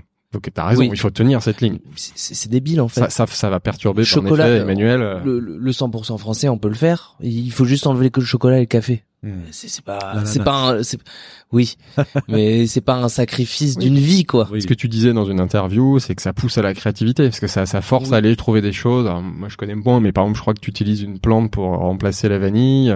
Moi, je Oui. connaissais pas, je sais pas comment elle s'appelle cette Le plante. mélilo. Le mélilo, qui a du coup Ça quoi, s'appelle la vanille du pauvre, c'est un goût de fève ton C'est un petit goût, ouais, voilà. Bah, ça, c'est super intéressant. Ça permet de découvrir des choses. Et là, pour le coup, c'est français. euh, Et puis, ça nous permet aussi de nous, de construire l'identité de notre lieu. Ouais. De l'identité culinaire de notre lieu. Oui, voilà, c'est quelque chose là qu'on où ne trouvera on- pas ailleurs, en effet. ouais. Et là, je suis vraiment, euh, on- au fur et à mesure, on commence vraiment à avoir des, des marqueurs de, des marqueurs d'un, de cuisine. Mhm. Euh, genre, euh, on a du poivre de cassis, on a des choses qui, bah, quasiment euh, dans les trois quarts des, des cas, euh, les gens vont me dire, bah ça, on l'a pas On goûté l'a ailleurs. découvert. Ouais, et ça du fait coup, partie de on l'expérience. commence Et à créer- l'unicité de l'expérience. ouais, et on commence fort. à créer une identité euh, par euh, par la contrainte du 100% français. Ouais. Et je pense que c'est ça à l'heure actuelle que les gens cherchent, c'est des, des restaurants avec une identité forte Mhm. Mhm. euh, et de se dire bon bah ça je l'ai pas mangé 100 fois euh, euh, ailleurs. Après je vais avoir des gens qui vont dire bon ça je l'ai forcément mangé parce que je pense que là je suis jeune encore et je suis pas un- euh, je, je suis pas l'auteur que j'espère devenir un jour. C'est-à-dire que là, je, on, on a une identité, mais il faut dire ce qui est. Je, je, je, je refais des choses que j'ai pu voir dans des restaurants et, euh, et mais il n'y a, pas vraiment encore de, de fibre. Euh, Ouais. Tu vois ce que je veux dire Ouais. C'est euh, ça et ça, ça prend beaucoup de temps. Il y a Alain Passard qui, euh, ça c'est une phrase que j'aime bien, il dit tu commences à cuisiner à 40 ans. et euh, bah je, je suis tout à fait d'accord avec lui. Là, Ça prend du temps. même si on a style. on a de très bons retours, je, je n'ai pas encore j'ai le sentiment de pas avoir commencé à cuisiner. Tu fais beaucoup d'R&D euh, dans tes cuisines, en fait, des tests. RD Ouais. euh, non. Non. Non, non, c'est très spontané pour la simple et bonne raison que si je fais de la RD, j'ai du gaspillage et que là, moi, je, je, je peux pas me permettre ce genre de choses. Mhm. J'ai pas envie de, de passer une semaine sur euh, un essai de pommes de terre euh, et d'en jeter euh, les trois quarts euh, parce que ça me convient pas. Euh, donc, euh, je veux pas, for- je veux pas trois étoiles Michelin. Moi, je veux juste un restaurant qui fonctionne, qui fasse de l'argent et développer euh, l'idée de fief. Parlons un peu du resto parce que pour ceux qui sont pas encore venus, pour qu'ils qu'ils comprennent un peu mieux, tu as en fait deux offres. En fait, c'est un menu unique au comptoir, c'est ça, et un menu à la carte. Tout à fait. Et Ouais. quelle est la différence en fait euh, on- on- En gros, ça c'était, euh, c'était l'idée, c'était d'anticiper les critiques, euh, bah, des critiques. Donc, euh, et je sais que les critiques, bah, typiquement, euh, Monsieur Rubin, Monsieur Rubin, dont on a parlé. On, on- on a vraiment marre de euh, des, des menus uniques. Hmm. Mais je sais que les gens aiment bien les menus. Et d'ailleurs, il y a qu'à voir. hein, sur le menu unique, on est complet euh, un mois à l'avance de sur les deux services. Ouais. Ah ouais. Et euh, en salle, on a de la place euh, quasiment. euh, on, on peut trouver de la place sur deux services quoi. Mais Euh, c'est de aussi chaque jour. parce que c'est sympa de manger devant les, les cuisines, bah les chefs en fait. Il y a ça. ouais. Il y a ça. Il y a. euh, On te voit cuisiner, c'est Oui, ouais, voilà. Il y, a- il y a absolue, une vraie interaction. Euh, ils, voient tout ce qui se passe. Ils voient mes vannes. Ils voient quand je m'énerve. euh, ils Ouais. voient. Ils sont vraiment avec moi. Ouais. Et euh, donc euh, il y a une il y a une vraie interaction. Ils sont vraiment dans la cuisine. Il y a il y a il y a il y a il y a il y a, il y a 15 centimètres entre entre eux et moi quoi, quasiment. Mhm. Enfin, c'est c'est pas comme si je leur soufflais dans l'oreille, mais presque. Et il y a l'autre salle qui là, elle est au choix et euh, donc là qui permet vraiment une autre expérience, euh, on va dire plus euh, plus décontracte, euh, où là vraiment on choisit, euh, on mange on mange assez rapidement et puis on va, on va faire autre chose. Il n'y a pas vraiment d'expérience, c'est un restaurant plus traditionnel, on va dire. Ouais. Mhm. Là, t'as ouvert il y a combien de temps T'as ouvert Quatre mois. Il y a quatre mois, donc c'est le tout début. T'es content de tes- ton démarrage Euh, bah oui, je suis quand même assez assez ravi. Hein. On est sur euh, on est sur une très bonne base, Ouais. très très bonne base. Après, euh, et puis sachant qu'en plus euh, on a eu un mois de décembre pourri à Ouais, cause des manifestations. Et là, c'est pas gagné avec Euh, le Corona, euh, qu'est-ce qu'on a eu d'autre? Tu sens déjà un ralentissement de ton activité euh, Non, suite- mais euh, décembre déjà c'était une catastrophe. hein. C'était euh, c'était moins ouais. 20%, moins 20%, et je sais que dans le CHR c'était moins 60. Ouais. Donc euh, je vais pas me plaindre. Mm. Là, le Corona, on est à moins 10, moins 15 personnes par jour. Mhm. Bon, euh, il y a des restaurants, là les taux de remplissage 50, des hôtels, j'ai entendu, euh, il y a des trucs à moins Ah ouais. 60%. Oui, euh, on était au ils étaient à moins euh, 50. là. et ouais, Ouais. donc euh, voilà, je, je, je relativise, je me dis que la période est compliquée, et puis que et que voilà, on travaille très bien, j'arrive à payer mes salariés, j'arrive à tout payer pour l'instant. Donc voilà. Et toi, aujourd'hui, par rapport à Ecotable, qu'est-ce que t'attends d'Ecotable Donc là, ils t'ont labellisé, il y a encore des échanges, des marges de progression. Donc tu, tu as découvert tout à l'heure qu'ils allaient t'auditer encore euh, cette Ouais. année, tous les ans. qu'est-ce que t'attends, toi, d'Ecotable Ah, moi j'attends rien d'eux, c'est plus Ouais. à eux de me dire ce qu'ils attendent de moi. non, mais c'est vrai. Je regarde, je constate que tu n'as pas notre écusson affiché. Non, parce qu'on attend un gros tableau pour euh, mettre euh, tous nos tous nos, Ok. nos trucs. On peut te donner une plaque aussi. Ah bah ça je veux bien. Ça je veux bien. Une jolie plaque en émail. Ah bah avec plaisir. Donc toi, Euh, t'attends, t'attends rien de spécial au Euh, stade euh, Non, moi, adhérent. je, je sais exactement où je dois progresser, mais en l'état, je peux pas beaucoup plus progresser que ça, euh, dans le sens où euh, euh, j'ai euh, c'est c'est c'est très compliqué euh, ma marge de progression là parce qu'en fait il faudrait limite que je ferme fief pour euh, rouvrir un autre fief ailleurs. Là, t'es au, t'es Euh, au maximum à de Paris, à ouais. Paris, je j'ai pas le sentiment de pouvoir pousser beaucoup plus loin que ce que je fais actuellement. Je pourrais être euh, évidemment en, en ultra local euh, sur euh, et encore plus poussé, mais Paris c'est dur quoi. C'est pas une région qui est forte en termes de produits. Donc euh, Je, je profite parce que j'allais vous poser une question par rapport à l'agriculture urbaine. oui, c'est vrai qu'on a, on a, on a raté cette Ouais, mais question. c'est pas grave, on revient là. oui pas- c'est vrai. Bah d'ailleurs j'ai j'ai Qu'est-ce que vous en pensez en fait euh, moi je suis à 100% pour. D'accord. Et tu, tu as des produits ici issus de l'agriculture urbaine en fait? Euh, oui, alors on m'a proposé une truite euh, qui vient de d'Anières. Ah ouais? J'allais dire de la Seine. Ouais, non, non, non. Change Truite, Bientôt, euh, truite bientôt. en, en, en aquaponie euh, sur Ouais. les toits euh, à Agnières. Des systèmes hybrides où ils font des la- élevages des truites. et- Tout à fait. Et euh, bah moi je, je suis très curieux de voir. Sympa. J'ai du gin aussi qui est fait sur euh, les galeries Lafayette. C'est c'est des Juliès, non C'est le c'est Ça le s'appelle sous les fraises. Ah, sous les Ah, fraises. sous les fraises. Mais euh, Ah mais ouais. peut-être qu'ils distillent avec euh, Ouais, je pense que c'est un distillerie de Paris. avec ouais. la distillerie de Paris. Euh, j'ai mes bières aussi. Enfin et qu'est-ce que j'ai d'autre?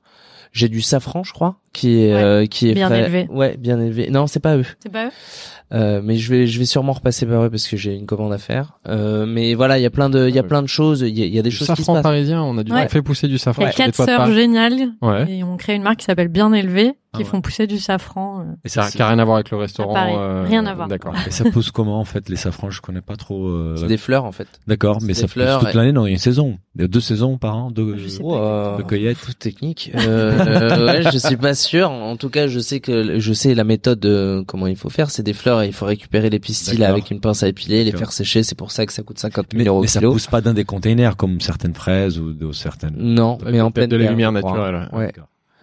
Et euh, oui, effectivement, il y a il y a des fraises, euh, mais je crois que tu m'en avais parlé. Ouais, sur ça. le sujet de la- l'agriculture urbaine, c'est compliqué et en effet, euh, donc Écotable a lancé un podcast depuis le mois de novembre qui s'appelle Sur le gris d'Écotable et on essaye d'adresser un peu la complexité de ces sujets. J'ai d'ailleurs, je te coupe, mais j'ai écouté deux épisodes, ils étaient géniaux, vraiment. Merci, Celui sur l'agriculture urbaine, c'était vraiment top. Et la thématique de l'agriculture urbaine, c'était l'agriculture urbaine peut-elle nourrir la ville? Et c'est vraiment une question difficile parce que parce qu'il y a tout dans l'agriculture urbaine en fait. Mhm. T'as as des projets qui sont relativement assez vertueux euh, parce que bah on essaye d'avoir le moins intrant possible. Euh, la lumière, c'est la lumière naturelle, celle du soleil, on ne chauffe pas, euh, euh, on met pas, on met pas de pesticides, etc.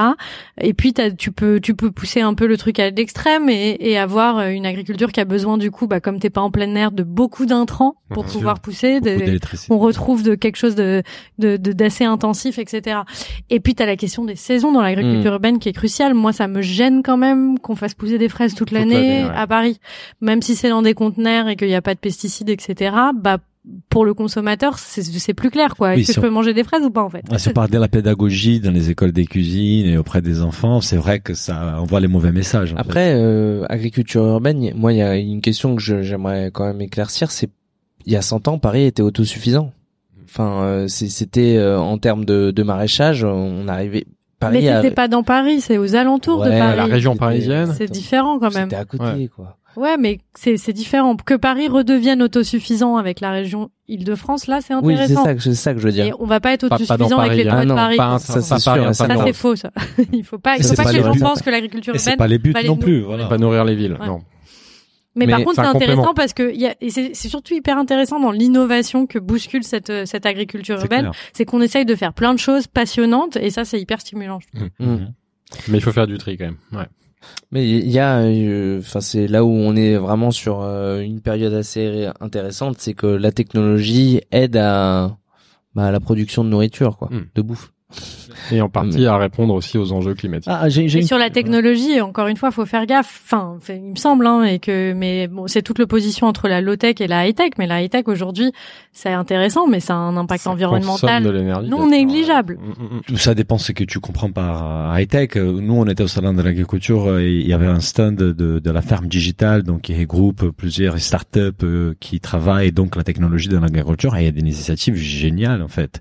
Euh, on était avec euh, la première blockchain alimentaire, euh, Connecting, Connecting Food, Food. hyper intéressant pour donner plus de transparence aux consommateurs, pour connaître un peu d'où viennent les produits. En fait, on voit mi- millions d'initiatives euh, autour de la technologie pour faire avancer les choses au niveau de l'agriculture sans forcément avoir un impact euh, négatif. Après, c'est c'est c'est un sujet, ce sont des sujets qui sont hyper complexes parce que comme on parlait de euh, bah, des- tout en fait, tout dans la bouffe est hyper complexe, tout dans l'agroalimentaire est hyper complexe. Je pense qu'on n'a jamais aussi bien mangé que maintenant, quand même. J'espère. Moi, quand je me- j'avais 15 ans, ma mère elle me donnait que des produits industriels. Mm. Je sais pas si c'est Ah oui, cas, mais moi je mangeais pas bien. Aujourd'hui, j'ai l'impression de, de donner Si. une qualité supérieure à mes Vous enfants. avez l'occasion un jour de lire le livre qui s'appelle Règne animal, qui avait gagné le prix Inter il y a, il y a deux ans. Ouais. Euh, je suis assez peu d'accord avec ce que tu viens de dire sur le fait qu'on a aussi bien mangé. C'est qu'il y a eu un moment, en effet, depuis que nous on existe, c'est sûr. Depuis Oui. les années 80. Non, c'est ça, Oui, avant, oui, oui, les années 80. Non, Mais non, il y a mais- eu un tournant à un moment Ah, mais euh, dans les C'est années l'avant 60. et la- après la. Première Guerre Bien mondiale. sûr. Voilà, ça, on est d'accord. Ça, on est d'accord. Mais bien. par rapport à nous, je sais pas, on a plus ou moins la même génération, Moi, de je même parle de âge. La, la, la, la période euh, post, enfin, les limites celle des 30 glorieuses et euh, la période des millennials, quoi. Je te, Oui, oui, oui. Les, les millennials, je pense, mangent vachement mieux que, Que nous, euh, c'est ouais, bien sûr. que nos C'est- parents, ouais. par exemple. Oui, et, et je que vois, nos grands-parents, du moins. et je vois mes enfants ce qu'ils mangent, c'est beaucoup mieux de ce que moi je Oui, mangeais oui, quand c'est clair. enfant. Moi, je mangeais que des céréales euh, dégueulasses que je oui. n'aurais jamais acheté à ma vie aujourd'hui. Euh, J'avais juste une question parce que euh, tu as parlé, tu as, tu as dit bouffe là tout à l'heure et on avait, on avait Ah, parlé de oui, ça avant. Ouais. et en fait, on- c'est une question qu'on qu'on commence à poser à tous nos, nos invités parce que notre podcast s'appelle Business of Bouffe et on a eu des retours mitigés. Il y a des gens qui adorent les mots bouffe, qui l'utilisent souvent et d'autres qui, trouvent- qui trouvent ça un peu péjoratif. Et toi, tu disais que tu aimes pas du tout les mots bouffe. Et j'aimerais bien avoir ton ta perspective par rapport à ça.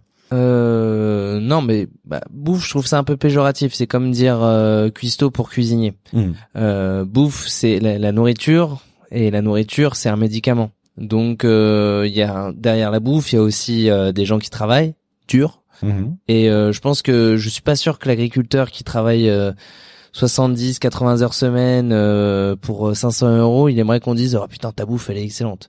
Je pense qu'il aimerait qu'on qu'il- qu'on dise euh, de Bah, que- comment de- on dirait alors pour toi? Parce que c'est ça, nous c'est ça le sujet, c'est qu'on nous le mot agroalimentaire, produit alimentaire, Bon, bah, nourriture. À l'agriculteur, c'est déjà. food. C'est très produits, intéressant parce que là, on sort un podcast mercredi Ouais. sur euh, la question. euh, j'ai j'ai interviewé trois journalistes culinaires engagés. On- Ouais. La question qu'on s'est posée, c'est sur le féminisme. En gros, c'est est-ce que les femmes sont, sont à la tête du journalisme culinaire engagé, c'est tout l'écoféminisme dont on se pose la question. Uh-huh. Et toutes les trois, elles disaient, mais c'est incroyable, en français, on n'a pas de mots. Oui, c'est c'est- Oui. c'est- Qui- notre englobe Daniel. tout. ouais, ouais. Donc on peut parler de food, les Ouais, anglais oh, mais sinon c'est Ouais. gastronomie. Tu sais ce qu'on gastro- Cuisine, et gastronomie, c'est pas la même chose. voilà. Bah, on, a, on a ces Alimentation. mots. C'est juste qu'on Le mot, il n'utilise s'appelle- pas parce que Approprions-nous le mot food, vous, vous l'écrivez F-O-U-D-E et on n'en parle plus. Non, on peut créer un nouveau nom, mais on a dans la langue française le mot bouffe qui fonctionne. Alors c'est vrai qu'on l'a utilisé au moment de la malbouffe, on l'a on lui a mis Mm. un petit peu une connotation négative, mais à la base la, bonne bouffe. Moi, on je sais on- quand j'étais euh, sur ma période Tinder, quand il y avait une meuf qui Ah. disait la bouffe c'est la vie. Mais tu vois, c'est moi ce que Le j'ai problème sur mon c'était le problème c'était. Tinder. Ciao. Ciao la On, bouffe c'est la vie. on va peut-être enregistrer d'ici 10 ans, on reparlera de ces sujets, mais notre mission, c'est la mission qu'on s'est donnée, c'est de rendre les mots bouffe moins péjoratifs. On va voir si on arrive ou pas.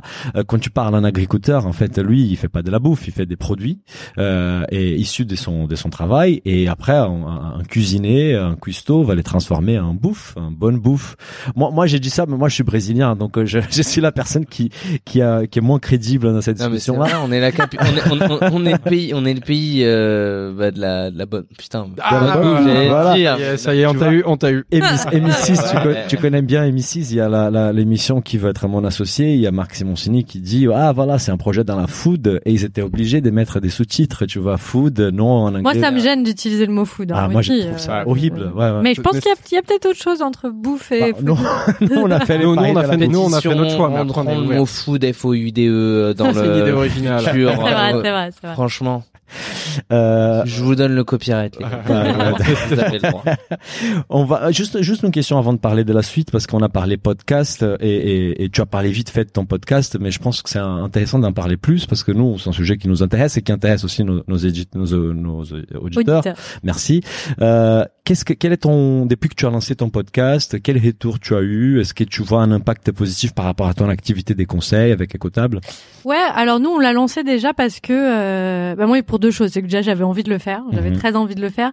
Et j'avais envie de poser ces questions euh, que tout le monde se pose et on n'a pas forcément la réponse. Et je trouvais qu'il y avait pas de podcast qui adressait cette question. Donc euh, on je me suis dit OK, on va faire ça, on va on va poser des questions que tout le monde se pose, à chaque fois on va inviter un expert et on va essayer d'adresser la complexité euh, de la réponse à donner.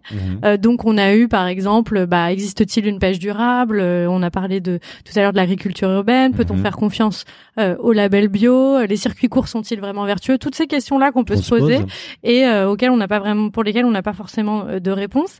Euh, et on sait, et je trouvais ça important qu'on le fasse aussi parce que Ecotab, ça a une ambition pas seulement en B2B, mais aussi en B2C, c'est-à-dire Mhm. que bah Ecotab, ça aura de l'impact le jour où tout le monde connaîtra Ouais. Exactement. Où les gens iront sur notre site pour trouver un restaurant, pour ou au moins pour voir si le restaurant est labellisé écotable ou pas. Bien sûr. Donc on a besoin de parler au grand public et aussi parce que tout simplement on a envie de sensibiliser le grand public. Mhm. Et euh, et donc euh, c'est pour ça qu'on a qu'on a lancé ce, ce podcast. Aujourd'hui on est très content de, de des débuts. Euh, je dirais pas que ça nous importe ça nous apporte euh, aujourd'hui le, le- du, du business de manière importante. C'est pas c'est pas c'est pas via le podcast qu'on a le plus de business, mais ça nous met en contact avec des personnes très intéressantes pour euh, pour le développement d'Ecotable. Et toi, tu sens que tu évolues en fait, parce que nous, c'est une, une des remarques qu'on a fait, c'est qu'en faisant les podcasts, on monte en puissance en fait, parce qu'on rencontre à chaque fois des, des, des invités qui sont hyper intéressants, qui sont experts sur leur sujet. Ouais. Et nous, c'est c'est une espèce de master en fait dans la bouffe quoi. Plein de sujets, exactement. Mm. Oui, oui, complètement. Bah, je, pen- je pensais tout à l'heure à ça par rapport à l'agriculture raisonnée. Mhm. Euh, ça, c'est un mot que moi j'utilise plus et que Ouais. j'utilisais au début Parce d'Écotable. que ça veut rien dire. Parce que ça veut rien dire et que ça a été dire. complètement utilisé par, on va, on, on en Les le- industriels. les industriels Ouais. et l'industrie agroalimentaire. Moi, moi, moi. J'ai aussi quelque chose à dire. La dernière pub sur les flexitariens, Ouais. c'est scandaleux. Ah bah Il y a une pub sur les flexitariens. oui. Ah, mais non, mais non. Je regarde pas la télé, mais- Manger de la viande, mangez-en mieux. T'as pas vu ça, Bah, Et- et- ça, ils je se vous sont- recommande, Ils se sont appropriés le flexitarisme pour, comme en fait euh, le flexitarien, c'est le gros viandard qui mange deux trois légumes. Mais mais je vous, en fait, on a fait un épisode, il se Oh, trouve Putain, avec ils me euh, fou. Bon, au salon de l'agriculture, on a fait un épisode avec Interbev, qui est l'association des professionnels de, de l'élevage. de la filière viande. ouais. Pas que de l'élevage, c'est les, les abattoirs, euh, les bûchers, Et etc. et c'est une initiative qu'ils ont démarrée il y a un an, euh, parce qu'en fait, ils disaient que les végétariens s'appropriaient du flexitarisme. Ils disaient, mais non, aujourd'hui tout le monde est devenu flexitarien. Donc à nous et les, de la filière viande de s'approprier de, de cette expression-là ou de cette tendance-là. Moi, je pense que d'un point de vue business, par rapport à leur activité, hein, je me mets à leur place, je trouve ça très intelligent de leur part parce que euh, eux, ce qu'ils doivent promouvoir, c'est valoriser un produit. Aujourd'hui, on ne dit pas d'arrêter de manger des viandes. Toi, tu arrêtes pas la Mm. viande dans ton Non, resto. non. Donc, si tout le monde se met à produire et élever une viande des meilleures qualités, tout le monde va gagner. Ouais, Après, c'est du marketing. Pour moi, c'est le plant-based. C'est-à-dire que normalement, ça doit être 90 de légumes pour 10% de viande. Oui. Et euh, là, en l'occurrence, quand tu vois la publicité, C'est t'as pas ça. quatre petits légumes avec une côte de bœuf, mais comme as. Et, euh, Parce qu'il y a pas de, c'est vrai qu'il n'y a pas de définition du flexitarisme. Oui, Et du oui, coup, c'est vrai qu'ils sont. Bah, Chacun tire un petit peu la couverture de son côté. c'est- enfin pour moi, Ouais. le vrai flexitarien, c'est 90-10. Et là, pour, je le dis sans prétention, moi, je suis un vrai flexitarien parce que j'impose vraiment, euh, j'impose vraiment, euh, même au, au restaurant, si tu regardes la carte, il y a, il y a- Part de la, de, de la bah, viande déjà, animale, t'as, euh, un plat animales. Vegan partout, Ouais. Mhm. donc pas végétarien, vegan. Mhm. Ouais. Euh, et euh, et en, en termes de, de protéines et de légumes, euh, c'est les bons les, ratios, ratios ouais. sont voilà sont pas méprisables. C'est important ce que dit Victor parce que euh, sur la question animale, on pense tout de suite viande et en réalité, bah évidemment que l'impact de l'industrie laitière notamment est aussi importante. Donc euh, et, et ça en France, on a vachement de mal à, le- à le voir. hein. D'ailleurs, c'est marrant parce qu'un un de mon un de mes podcasts qui a le mieux marché, c'est sur le fromage. Ouais. Et je recevais des messages de je Ça veux pas l'écouter parce que j'ai peur de plus manger de fromage. Oui, parce qu'il est aussi addictif que la coke, je pense. Oui, puis, en, puis, puis, puis, on adore ça, c'est un fait. Et puis le nombre de, de cuisiniers qui, qui cuisinent avec de, du beurre, enfin voilà. Bah, Et- J'ai vachement diminué aussi euh, la proportion euh, de beurre. Ouais. Après, Il y a euh, il y a du fromage chez toi? Ouais, il y en a un, mais non, moi, mais on en dit fait, pas qu'il faut plus Parce en avoir. faites- hein. vous me faites paniquer. Moi, je suis Ah, un grand amateur de fromage. moi, moi, Moi je, aussi, hein. Moi, ils ont mis du roquefort, mes parents ont mis du roquefort dans mon biberon et Ah. euh, tout Ça ça me rassure, j'étais en panique. ça rentre pas dans le On dit pas qu'il faut pas manger de fromage. sait dans la démarche l'impact, il faut réfléchir à ton impact en termes de viande, mais aussi en termes de fromage. Oui, mais les problèmes, c'est comme tu disais par rapport au raisonné, c'est que les mots flexitarien, ça veut rien dire en fait. Ouais, donc pour le raisonner, pour la petite histoire, en effet, parce qu'on parlait de à quel point le podcast peut peut, peut élever un peu les. les...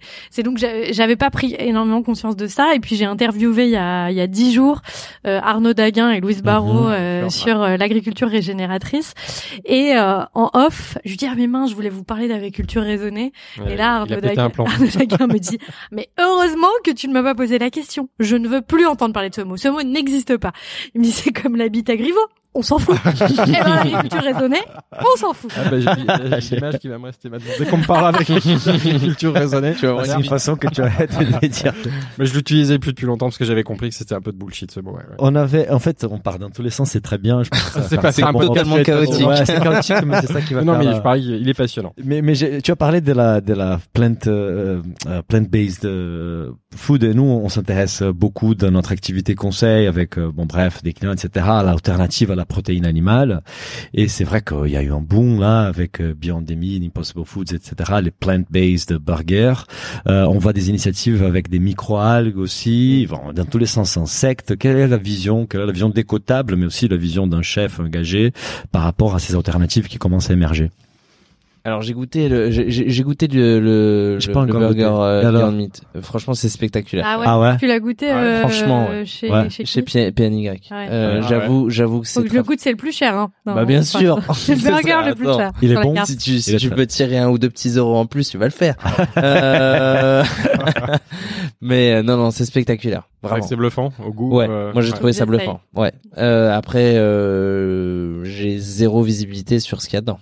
Ouais, En fait, c'est ça le problème de ces- C'est en fait. ça le problème de ces impacts, hein, de, ces- de ces initiatives, c'est que c'est intéressant, mais il faut vraiment décrypter les étiquettes derrière et d'où ça vient, comment c'est produit, etc. hein. Parce qu'on revient sur des produits très transformés, très là, c'est raffinés. tous les euh, États-unis, à mon avis, ça. Hein, Ah oui, oui, c'est complètement ça, on n'en fait pas en France. Mais on- c'est quand même intéressant. oui, mais C'est on- hyper intéressant. c'est qu'on lisait un pro- des projections. Je pense que c'est- c'est un cabinet de conseil qui faisait une projection de, de la consommation des viandes d'ici 2050. Augmenté. Ça va augmenter et en fait, on n'aura pas la capacité de tout produire. Donc, il y aura une croissance de burgers, euh, plant-based burgers et de la viande reproduite en, la- en labo.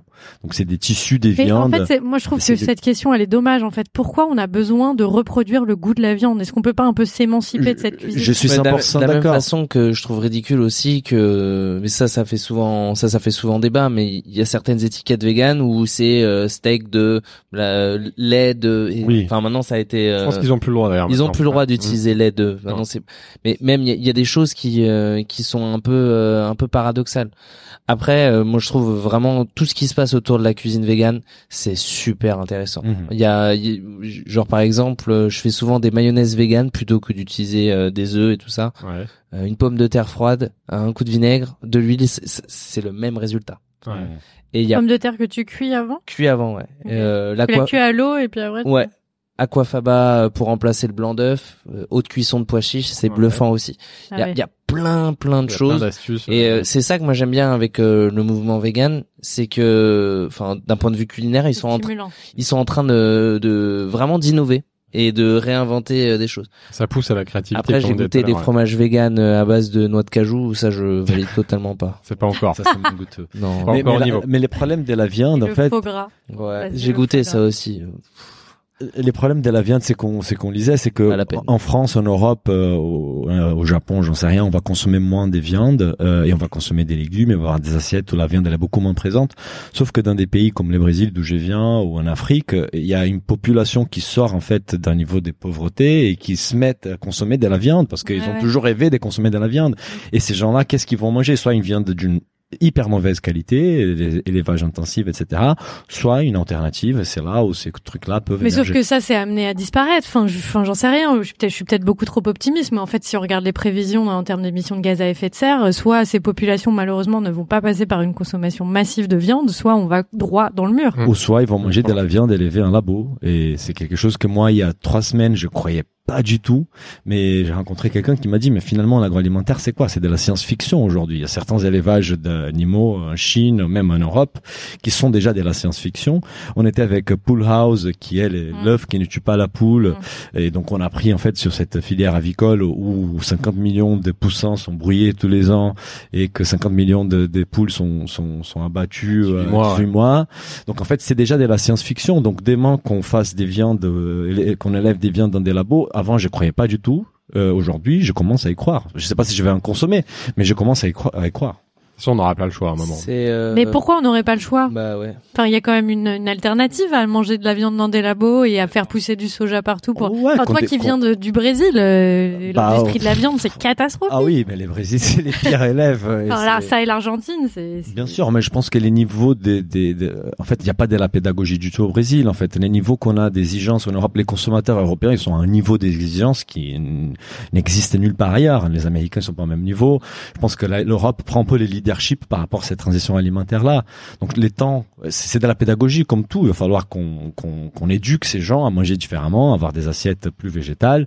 Je- en fait, il y a plusieurs projections. Il va falloir. Je pense que c'est les rôles des cotables, c'est les rôles de nous, de nous tous, autant que consommateurs, de consommer différemment pour faire changer, bouger les lignes, pour qu'on n'arrive pas à ces scénarios catastrophiques où on mange de la viande élevée en labo. Mais aujourd'hui, si on fait des pas que le, le rôle des consommateurs. hein. Moi, je, je tiens à dire que le consommateur a un rôle, c'est sûr, mais c'est pas lui demain, surtout un consommateur qui a peu d'argent, qui, qui qui qui va faire changer, qui va changer parce qu'il a pas, il a, il a pas les moyens de de, de, de même penser à ces questions-là parce qu'il a pas le temps, parce qu'il travaille comme un malade, parce qu'il a pas d'argent. je le voyais venir. Complètement, c'est qu'il y a un rôle et des États et des entreprises et de l'industrie faut que tout le monde agroalimentaire. prenne sa part des responsabilités. On est d'accord. Quoi qu'il en soit, je pense que après le mouvement viendra quand même des consommateurs. Déjà, on voit quand même la, la, la- le vrai changement euh, structurel chez les agroalimentaires qui proposent quasiment tous maintenant euh, une option végétarienne. Ça, il y a dix ans, ça n'existait pas. Les sauces, Ouais, ça même même très, très Erta vite, ouais. qui propose une, une knacky euh, végane, enfin végétale. quoi. Mais c'est c'est ouf. C'est incroyable. Et, euh, Ouais. et là-dessus, moi, je, je suis assez optimiste quand même sur euh, sur le, le, le changement sociétal qui est en train de s'opérer. Et euh, effectivement, il y a, y, a, y a- il y a encore beaucoup de travail. Les projections sont hyper pessimistes, mais ce qu'elles euh, ce qu'elles euh, ce qu'elles prennent pas en compte, c'est la capacité aussi de changement hyper rapide qu'on peut qu'on peut qu'on peut effectuer. Euh, par exemple, et là, c'est- pour moi, c'est un truc tout bête, mais on, on s'est projeté euh, sur 2050 avec plus de plastique euh, que de poissons dans les océans. Mhm. Mais euh, il y a Boyan en même temps qui est en train avec le Ocean Club qui a promis que d'ici 2050 il a enlevé 90% du plastique dans les océans.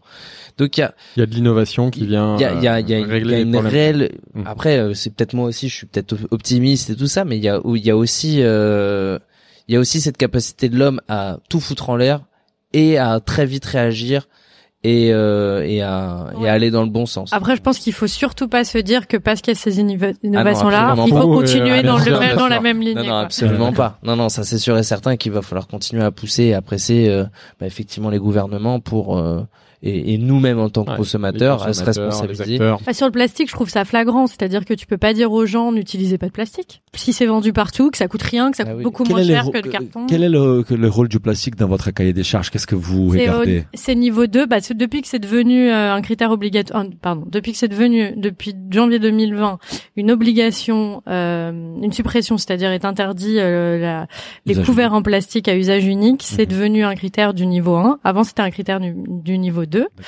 Euh, et au niveau 2, par contre, il faut, euh, tu, tu- faut que tu aies un impact, euh, une, une position encore plus poussée, c'est-à-dire que tu sois pas seulement sur le plastique à usage unique, mais dans la suppression globale du plastique.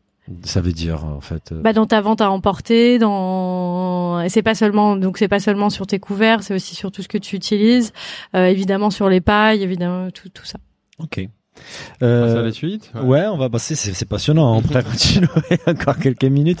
On, on, on, on arrive donc à la fin, les enjeux pour la suite. Comment, comment est-ce que, par exemple, on commence par toi, Fanny, comment tu vois un peu l'évolution des cotables sur les 5-10 années à venir? Euh, bah nous ce qu'on veut c'est être un acteur euh, demain essayer d'être un acteur majeur de la restauration. Donc je le disais tout à l'heure, c'est-à-dire qu'un client, qu'un- quelqu'un quand il aille au restaurant ait euh, la- la- le réflexe de regarder s'il est cotable ou pas. Mhm.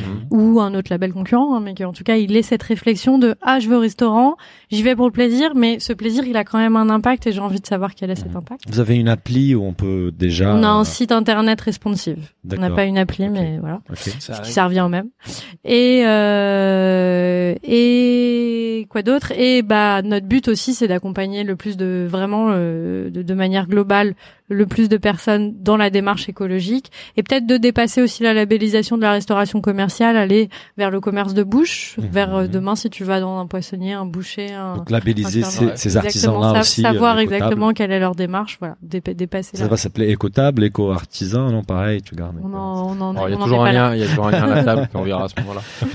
Et, et, et du coup, devenir une vraie marque auprès de, de cette cible bah, des consommateurs, en fait. pour que ouais, et puis de sensibiliser plus largement. Encore une fois, je trouve que nous, tout notre enjeu, c'est de pas se limiter aux personnes qui savent déjà.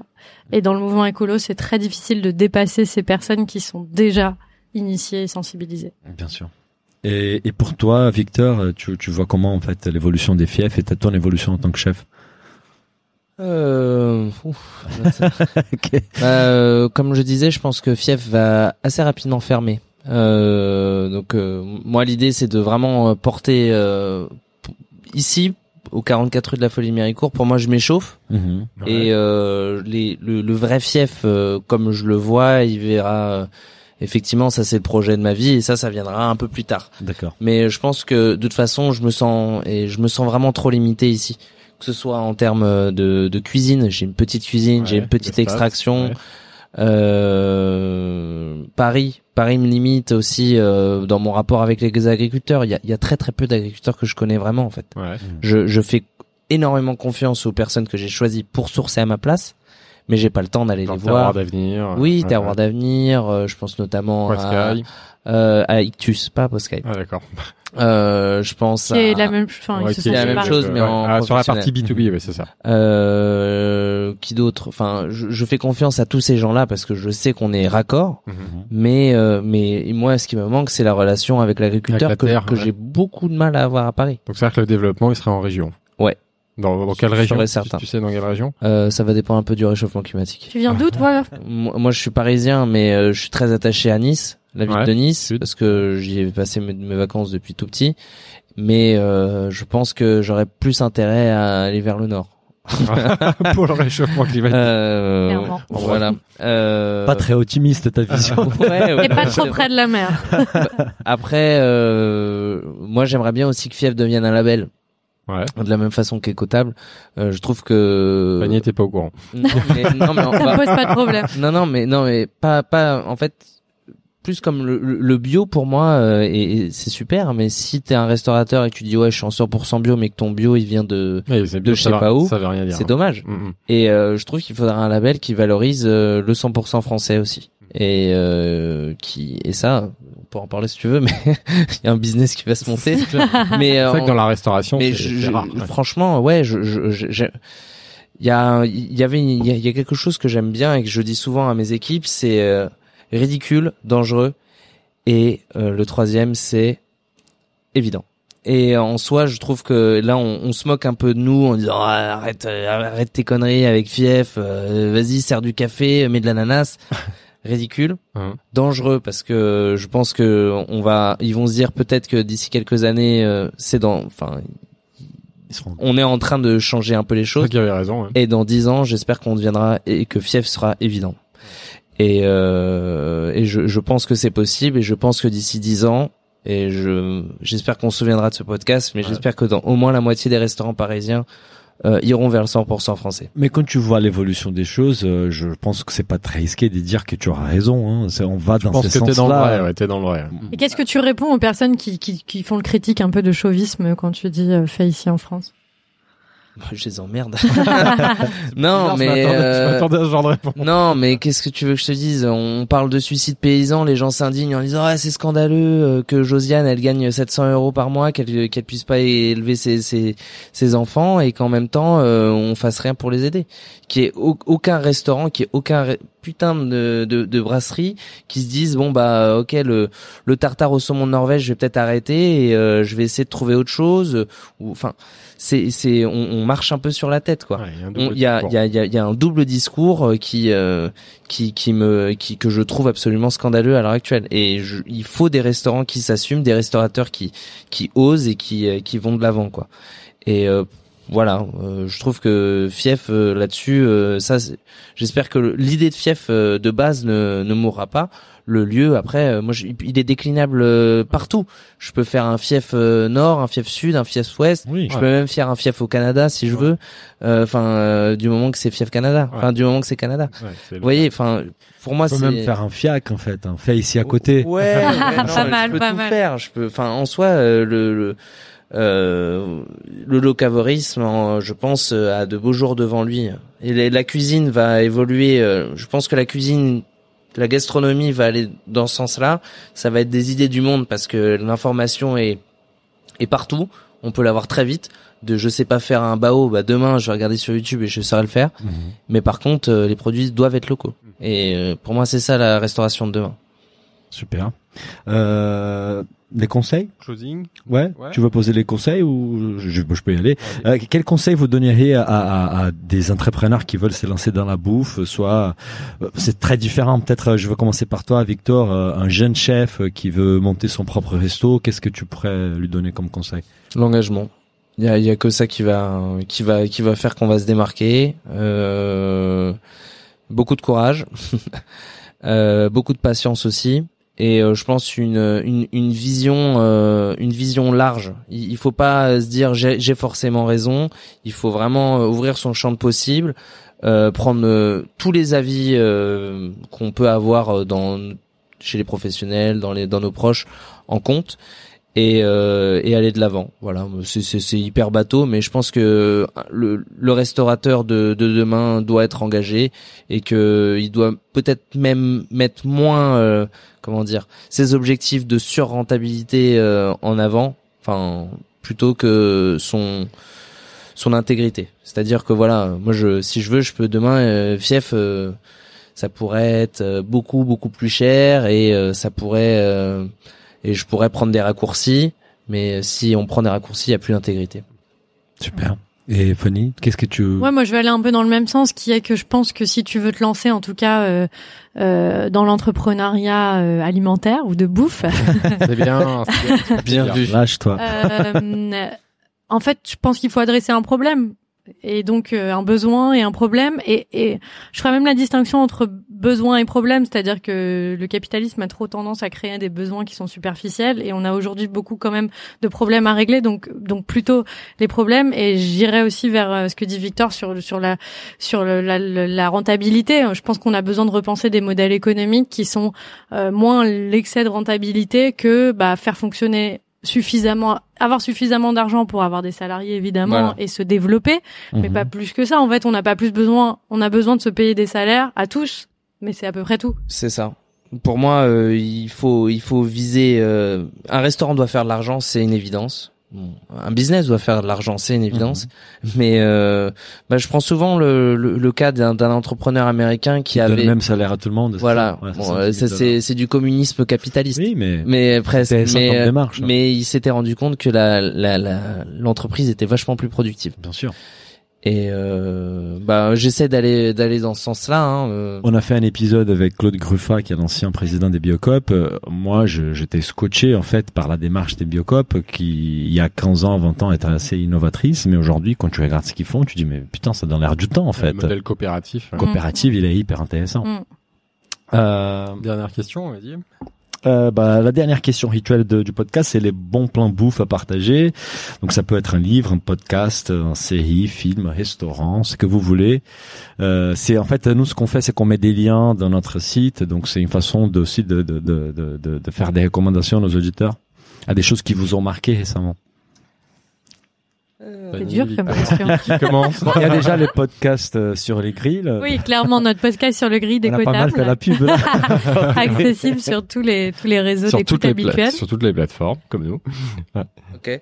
Euh, alors le livre, moi, il y en- avait un qui m'avait euh, assez marqué. C'était Faut-il manger les animaux euh, Mhm. de Joseph Safran, euh, Joseph Safran Power, je crois. Ouais. Euh, le podcast, euh, lequel j'ai écouté dernièrement. Tu écoutes des podcasts euh, souvent? Non, pas vraiment. trop, ouais. Euh, euh, J'aime beaucoup. euh, allez, je- on va faire travailler les potes. Euh, Graines de possible, euh, Camille, Ouais, qui euh, bah, qui interviewe pas mal aussi, qui est dans notre affaire à tous, il me semble. D'accord. d'accord. Euh, la série, là j'ai repris Ugly Delicious avec euh, David Cheng euh, qui a qui a toujours un point de vue intéressant et je trouve une- une- un, un, un regard très franc sur la, la- la gastronomie et la cuisine. Ouais. Euh, le film, bah moi je je vais pas vraiment en citer un, mais euh, je dirais un chef table de euh, Un qui est-ce français, que un chef français. le, le dernier qui m'avait vraiment mis une claque, c'était euh, euh, Sean Brock. Ah ouais. Le chef table de Sean Brock est, est assez Il est spectaculaire. où, Chambrock, je- Il est euh, au McGrady à Orlando. D'accord. Et en restaurant, euh... hmm. Là, tu nous les fais tous. C'est super. C'est la première fois Ouais, qu'on fait ça. ouais, c'est génial. total. En restaurant, je, je vais vous envoyer euh, chez un ami qui travaille très très bien, euh, qui s'appelle Mathieu Técher au Bon 5%. Voilà, et qui lui est euh, pas écotable, et qui cuisine beaucoup de viande, mais euh, par contre qui a une vraie, un vrai amour du produit, et un vrai respect du produit. J'ai fait ça, resto, il est, il est super en Ouais. fait. Ouais, moi super bien. Voilà. Super. parfait. Fanny, tu as des choses à dire avant de... Ouais, bah sur le livre, moi je veux, je veux un livre qui m'a fait beaucoup réfléchir, dont j'ai déjà parlé, qui est donc Ouais. Règne animal, qui est ce Mhm. passage de comment on est passé d'un élevage, euh, euh, on va dire paysan, à un élevage intensif. Et en l'occurrence, c'est l'histoire d'une famille euh, euh, qui, qui, qui, qui, qui fait un élevage de porc, et, et c'est ce passage vers une industrie du porc qui est, qui est morbide, hein, on peut le dire. Mhm. Euh, hyper intéressant. Euh, dans les films, moi, un film qui m'a beaucoup marqué, mais qui est ancien, qui s'appelle We Feed the World, Mhm. et qui est qui, est- qui m'a énormément marqué, euh, notamment euh, pour deux choses. La première, c'est c'est l'élevage euh, l'élevage des des poulets euh, en batterie, qui ressemble en fait à des camps de concentration, Ouais, clairement. bah, Et à la fin, l'interview de, de du PDG à l'époque de Nestlé qui est passionnante sur euh, à quel point Ça il faut vendre de l'eau en fait et ne pas la rendre accessible. Ah oui. Euh, J'avais une gueulante ça contre Quick euh, il y a quelques années. Je sais pas si. Il y a Okja aussi, très bien, très bon, très Ah bon. oui, Okja, Ah, c'est Okja, c'est hyper bien. En effet. Euh, beaucoup plus récent, parce que We Feed the World, c'est, c'est, c'est à 15-20 ans. Hein, Ah, bah, c'est intéressant C'est de voir. c'est réalisateur l'évolution. de Parasite d'ailleurs qui vient d'avoir euh, le- Okja, Ah, c'est ouais. Okja, Ah ouais. ouais. Ah, c'est super. Mais c'est intéressant de voir un film de, qui date des 15-20 ans pour voir vraiment les contrastes de comment on voyait les choses à l'époque. C'est peut-être rassurant d'ailleurs de voir l'évolution depuis les années 80. ouais. Et là, le film, bah, moi ce soir, je vais voir le film euh, Under, the, c'est Under the Water, non, non, je sais plus comment ça s'appelle sur les pesticides là qui vient de sortir Ah, avec je- l'avocat là, un avocat qui se qui Mais c'est quoi, c'est au contre là, en l'industrie. ce Ouais, moment ouais, Ouais, ouais. Ah, Ah, d'accord. j'ai même pas Un documentaire, c'est un film. Non, c'est un film. C'est Ah, un film, film. d'accord. Ouais. Et il y a notre film pour eux aussi qui sort bientôt. Ah ouais. Et ça sera, ça sera où? On pourra voir ça où Ah, ce fait sera sur internet. On va- Internet, mais ouais. disponible à tout le monde. Ouais, euh, ouais, ouais, ouais. T'as t'as le nom ou pas encore. Pour eux, Bah pour eux. pour eux, ouais, donc euh, pour euh, pour eux les, les sort- pour eux les générations futures. Ça sort dans combien de temps en fait euh, D'ici 10 jours par hasard non? Je sais pas. hein. D'accord. Bah, à la limite il- si. c'est- ça devait sortir hier, mais euh, Bah, Tiens-nous au courant comme ça on met les liens aussi. hier il y a euh, trois ans aussi. Et pour restaurant, bah, je vais faire ma promotion de mes restos forcément. Bah, vas-y, hein. Ouais, bah. Mais euh, niveau gastronomie, euh, bah à Paris, à Nona, dans le 17e, Ouais. euh, évidemment fief. Hein. Euh, et en région, euh, bah si on a de la, si on a suffisamment d'argent, évidemment le Clos d'essence à Annecy, Ouais.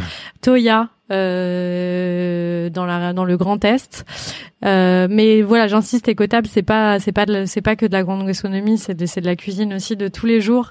Euh, et là, euh, moi, un de mes restaurants fétiches, c'est un restaurant qui va fermer bientôt, donc courez-y si vous y êtes pas encore allé. C'est Tanat, euh, à côté d'ici, dans le ouais. 11e, ouais. C'est à vendre? Euh, Ah, Il y en a un À qui a- vendre. C'est à Ouais. vendre Ça Ouais. reste à Paris. Hein. Ah mais c'est pas loin en plus, ça c'est à Parmentier. ouais. C'est stra- euh, redu- euh, Avenue Parmentier. OK. J'ai une info là. Et c'est vraiment délicieux. Ce que fait Olivier Lecor là-bas, euh, c'est vraiment super. Ils ont une super démarche. T'as le 06 euh, J'ai le pour fonds de 06. commerce. euh, Il y a un deal qui va se monter. C'est le- le premier deal euh, compte commerce qu'on fait en live. Allez, merci beaucoup. Bah, c'était merci un à vous deux. Merci beaucoup. à vous. Merci. Au revoir. Au revoir. Si le podcast vous a plu, n'hésitez pas à le noter 5 étoiles sur votre appli et surtout partagez notre podcast autour de vous. Nous vous invitons également à vous inscrire à notre newsletter pour recevoir les prochains épisodes. Pour cela, rendez-vous sur le site businessofbooth.com. À, À très bientôt.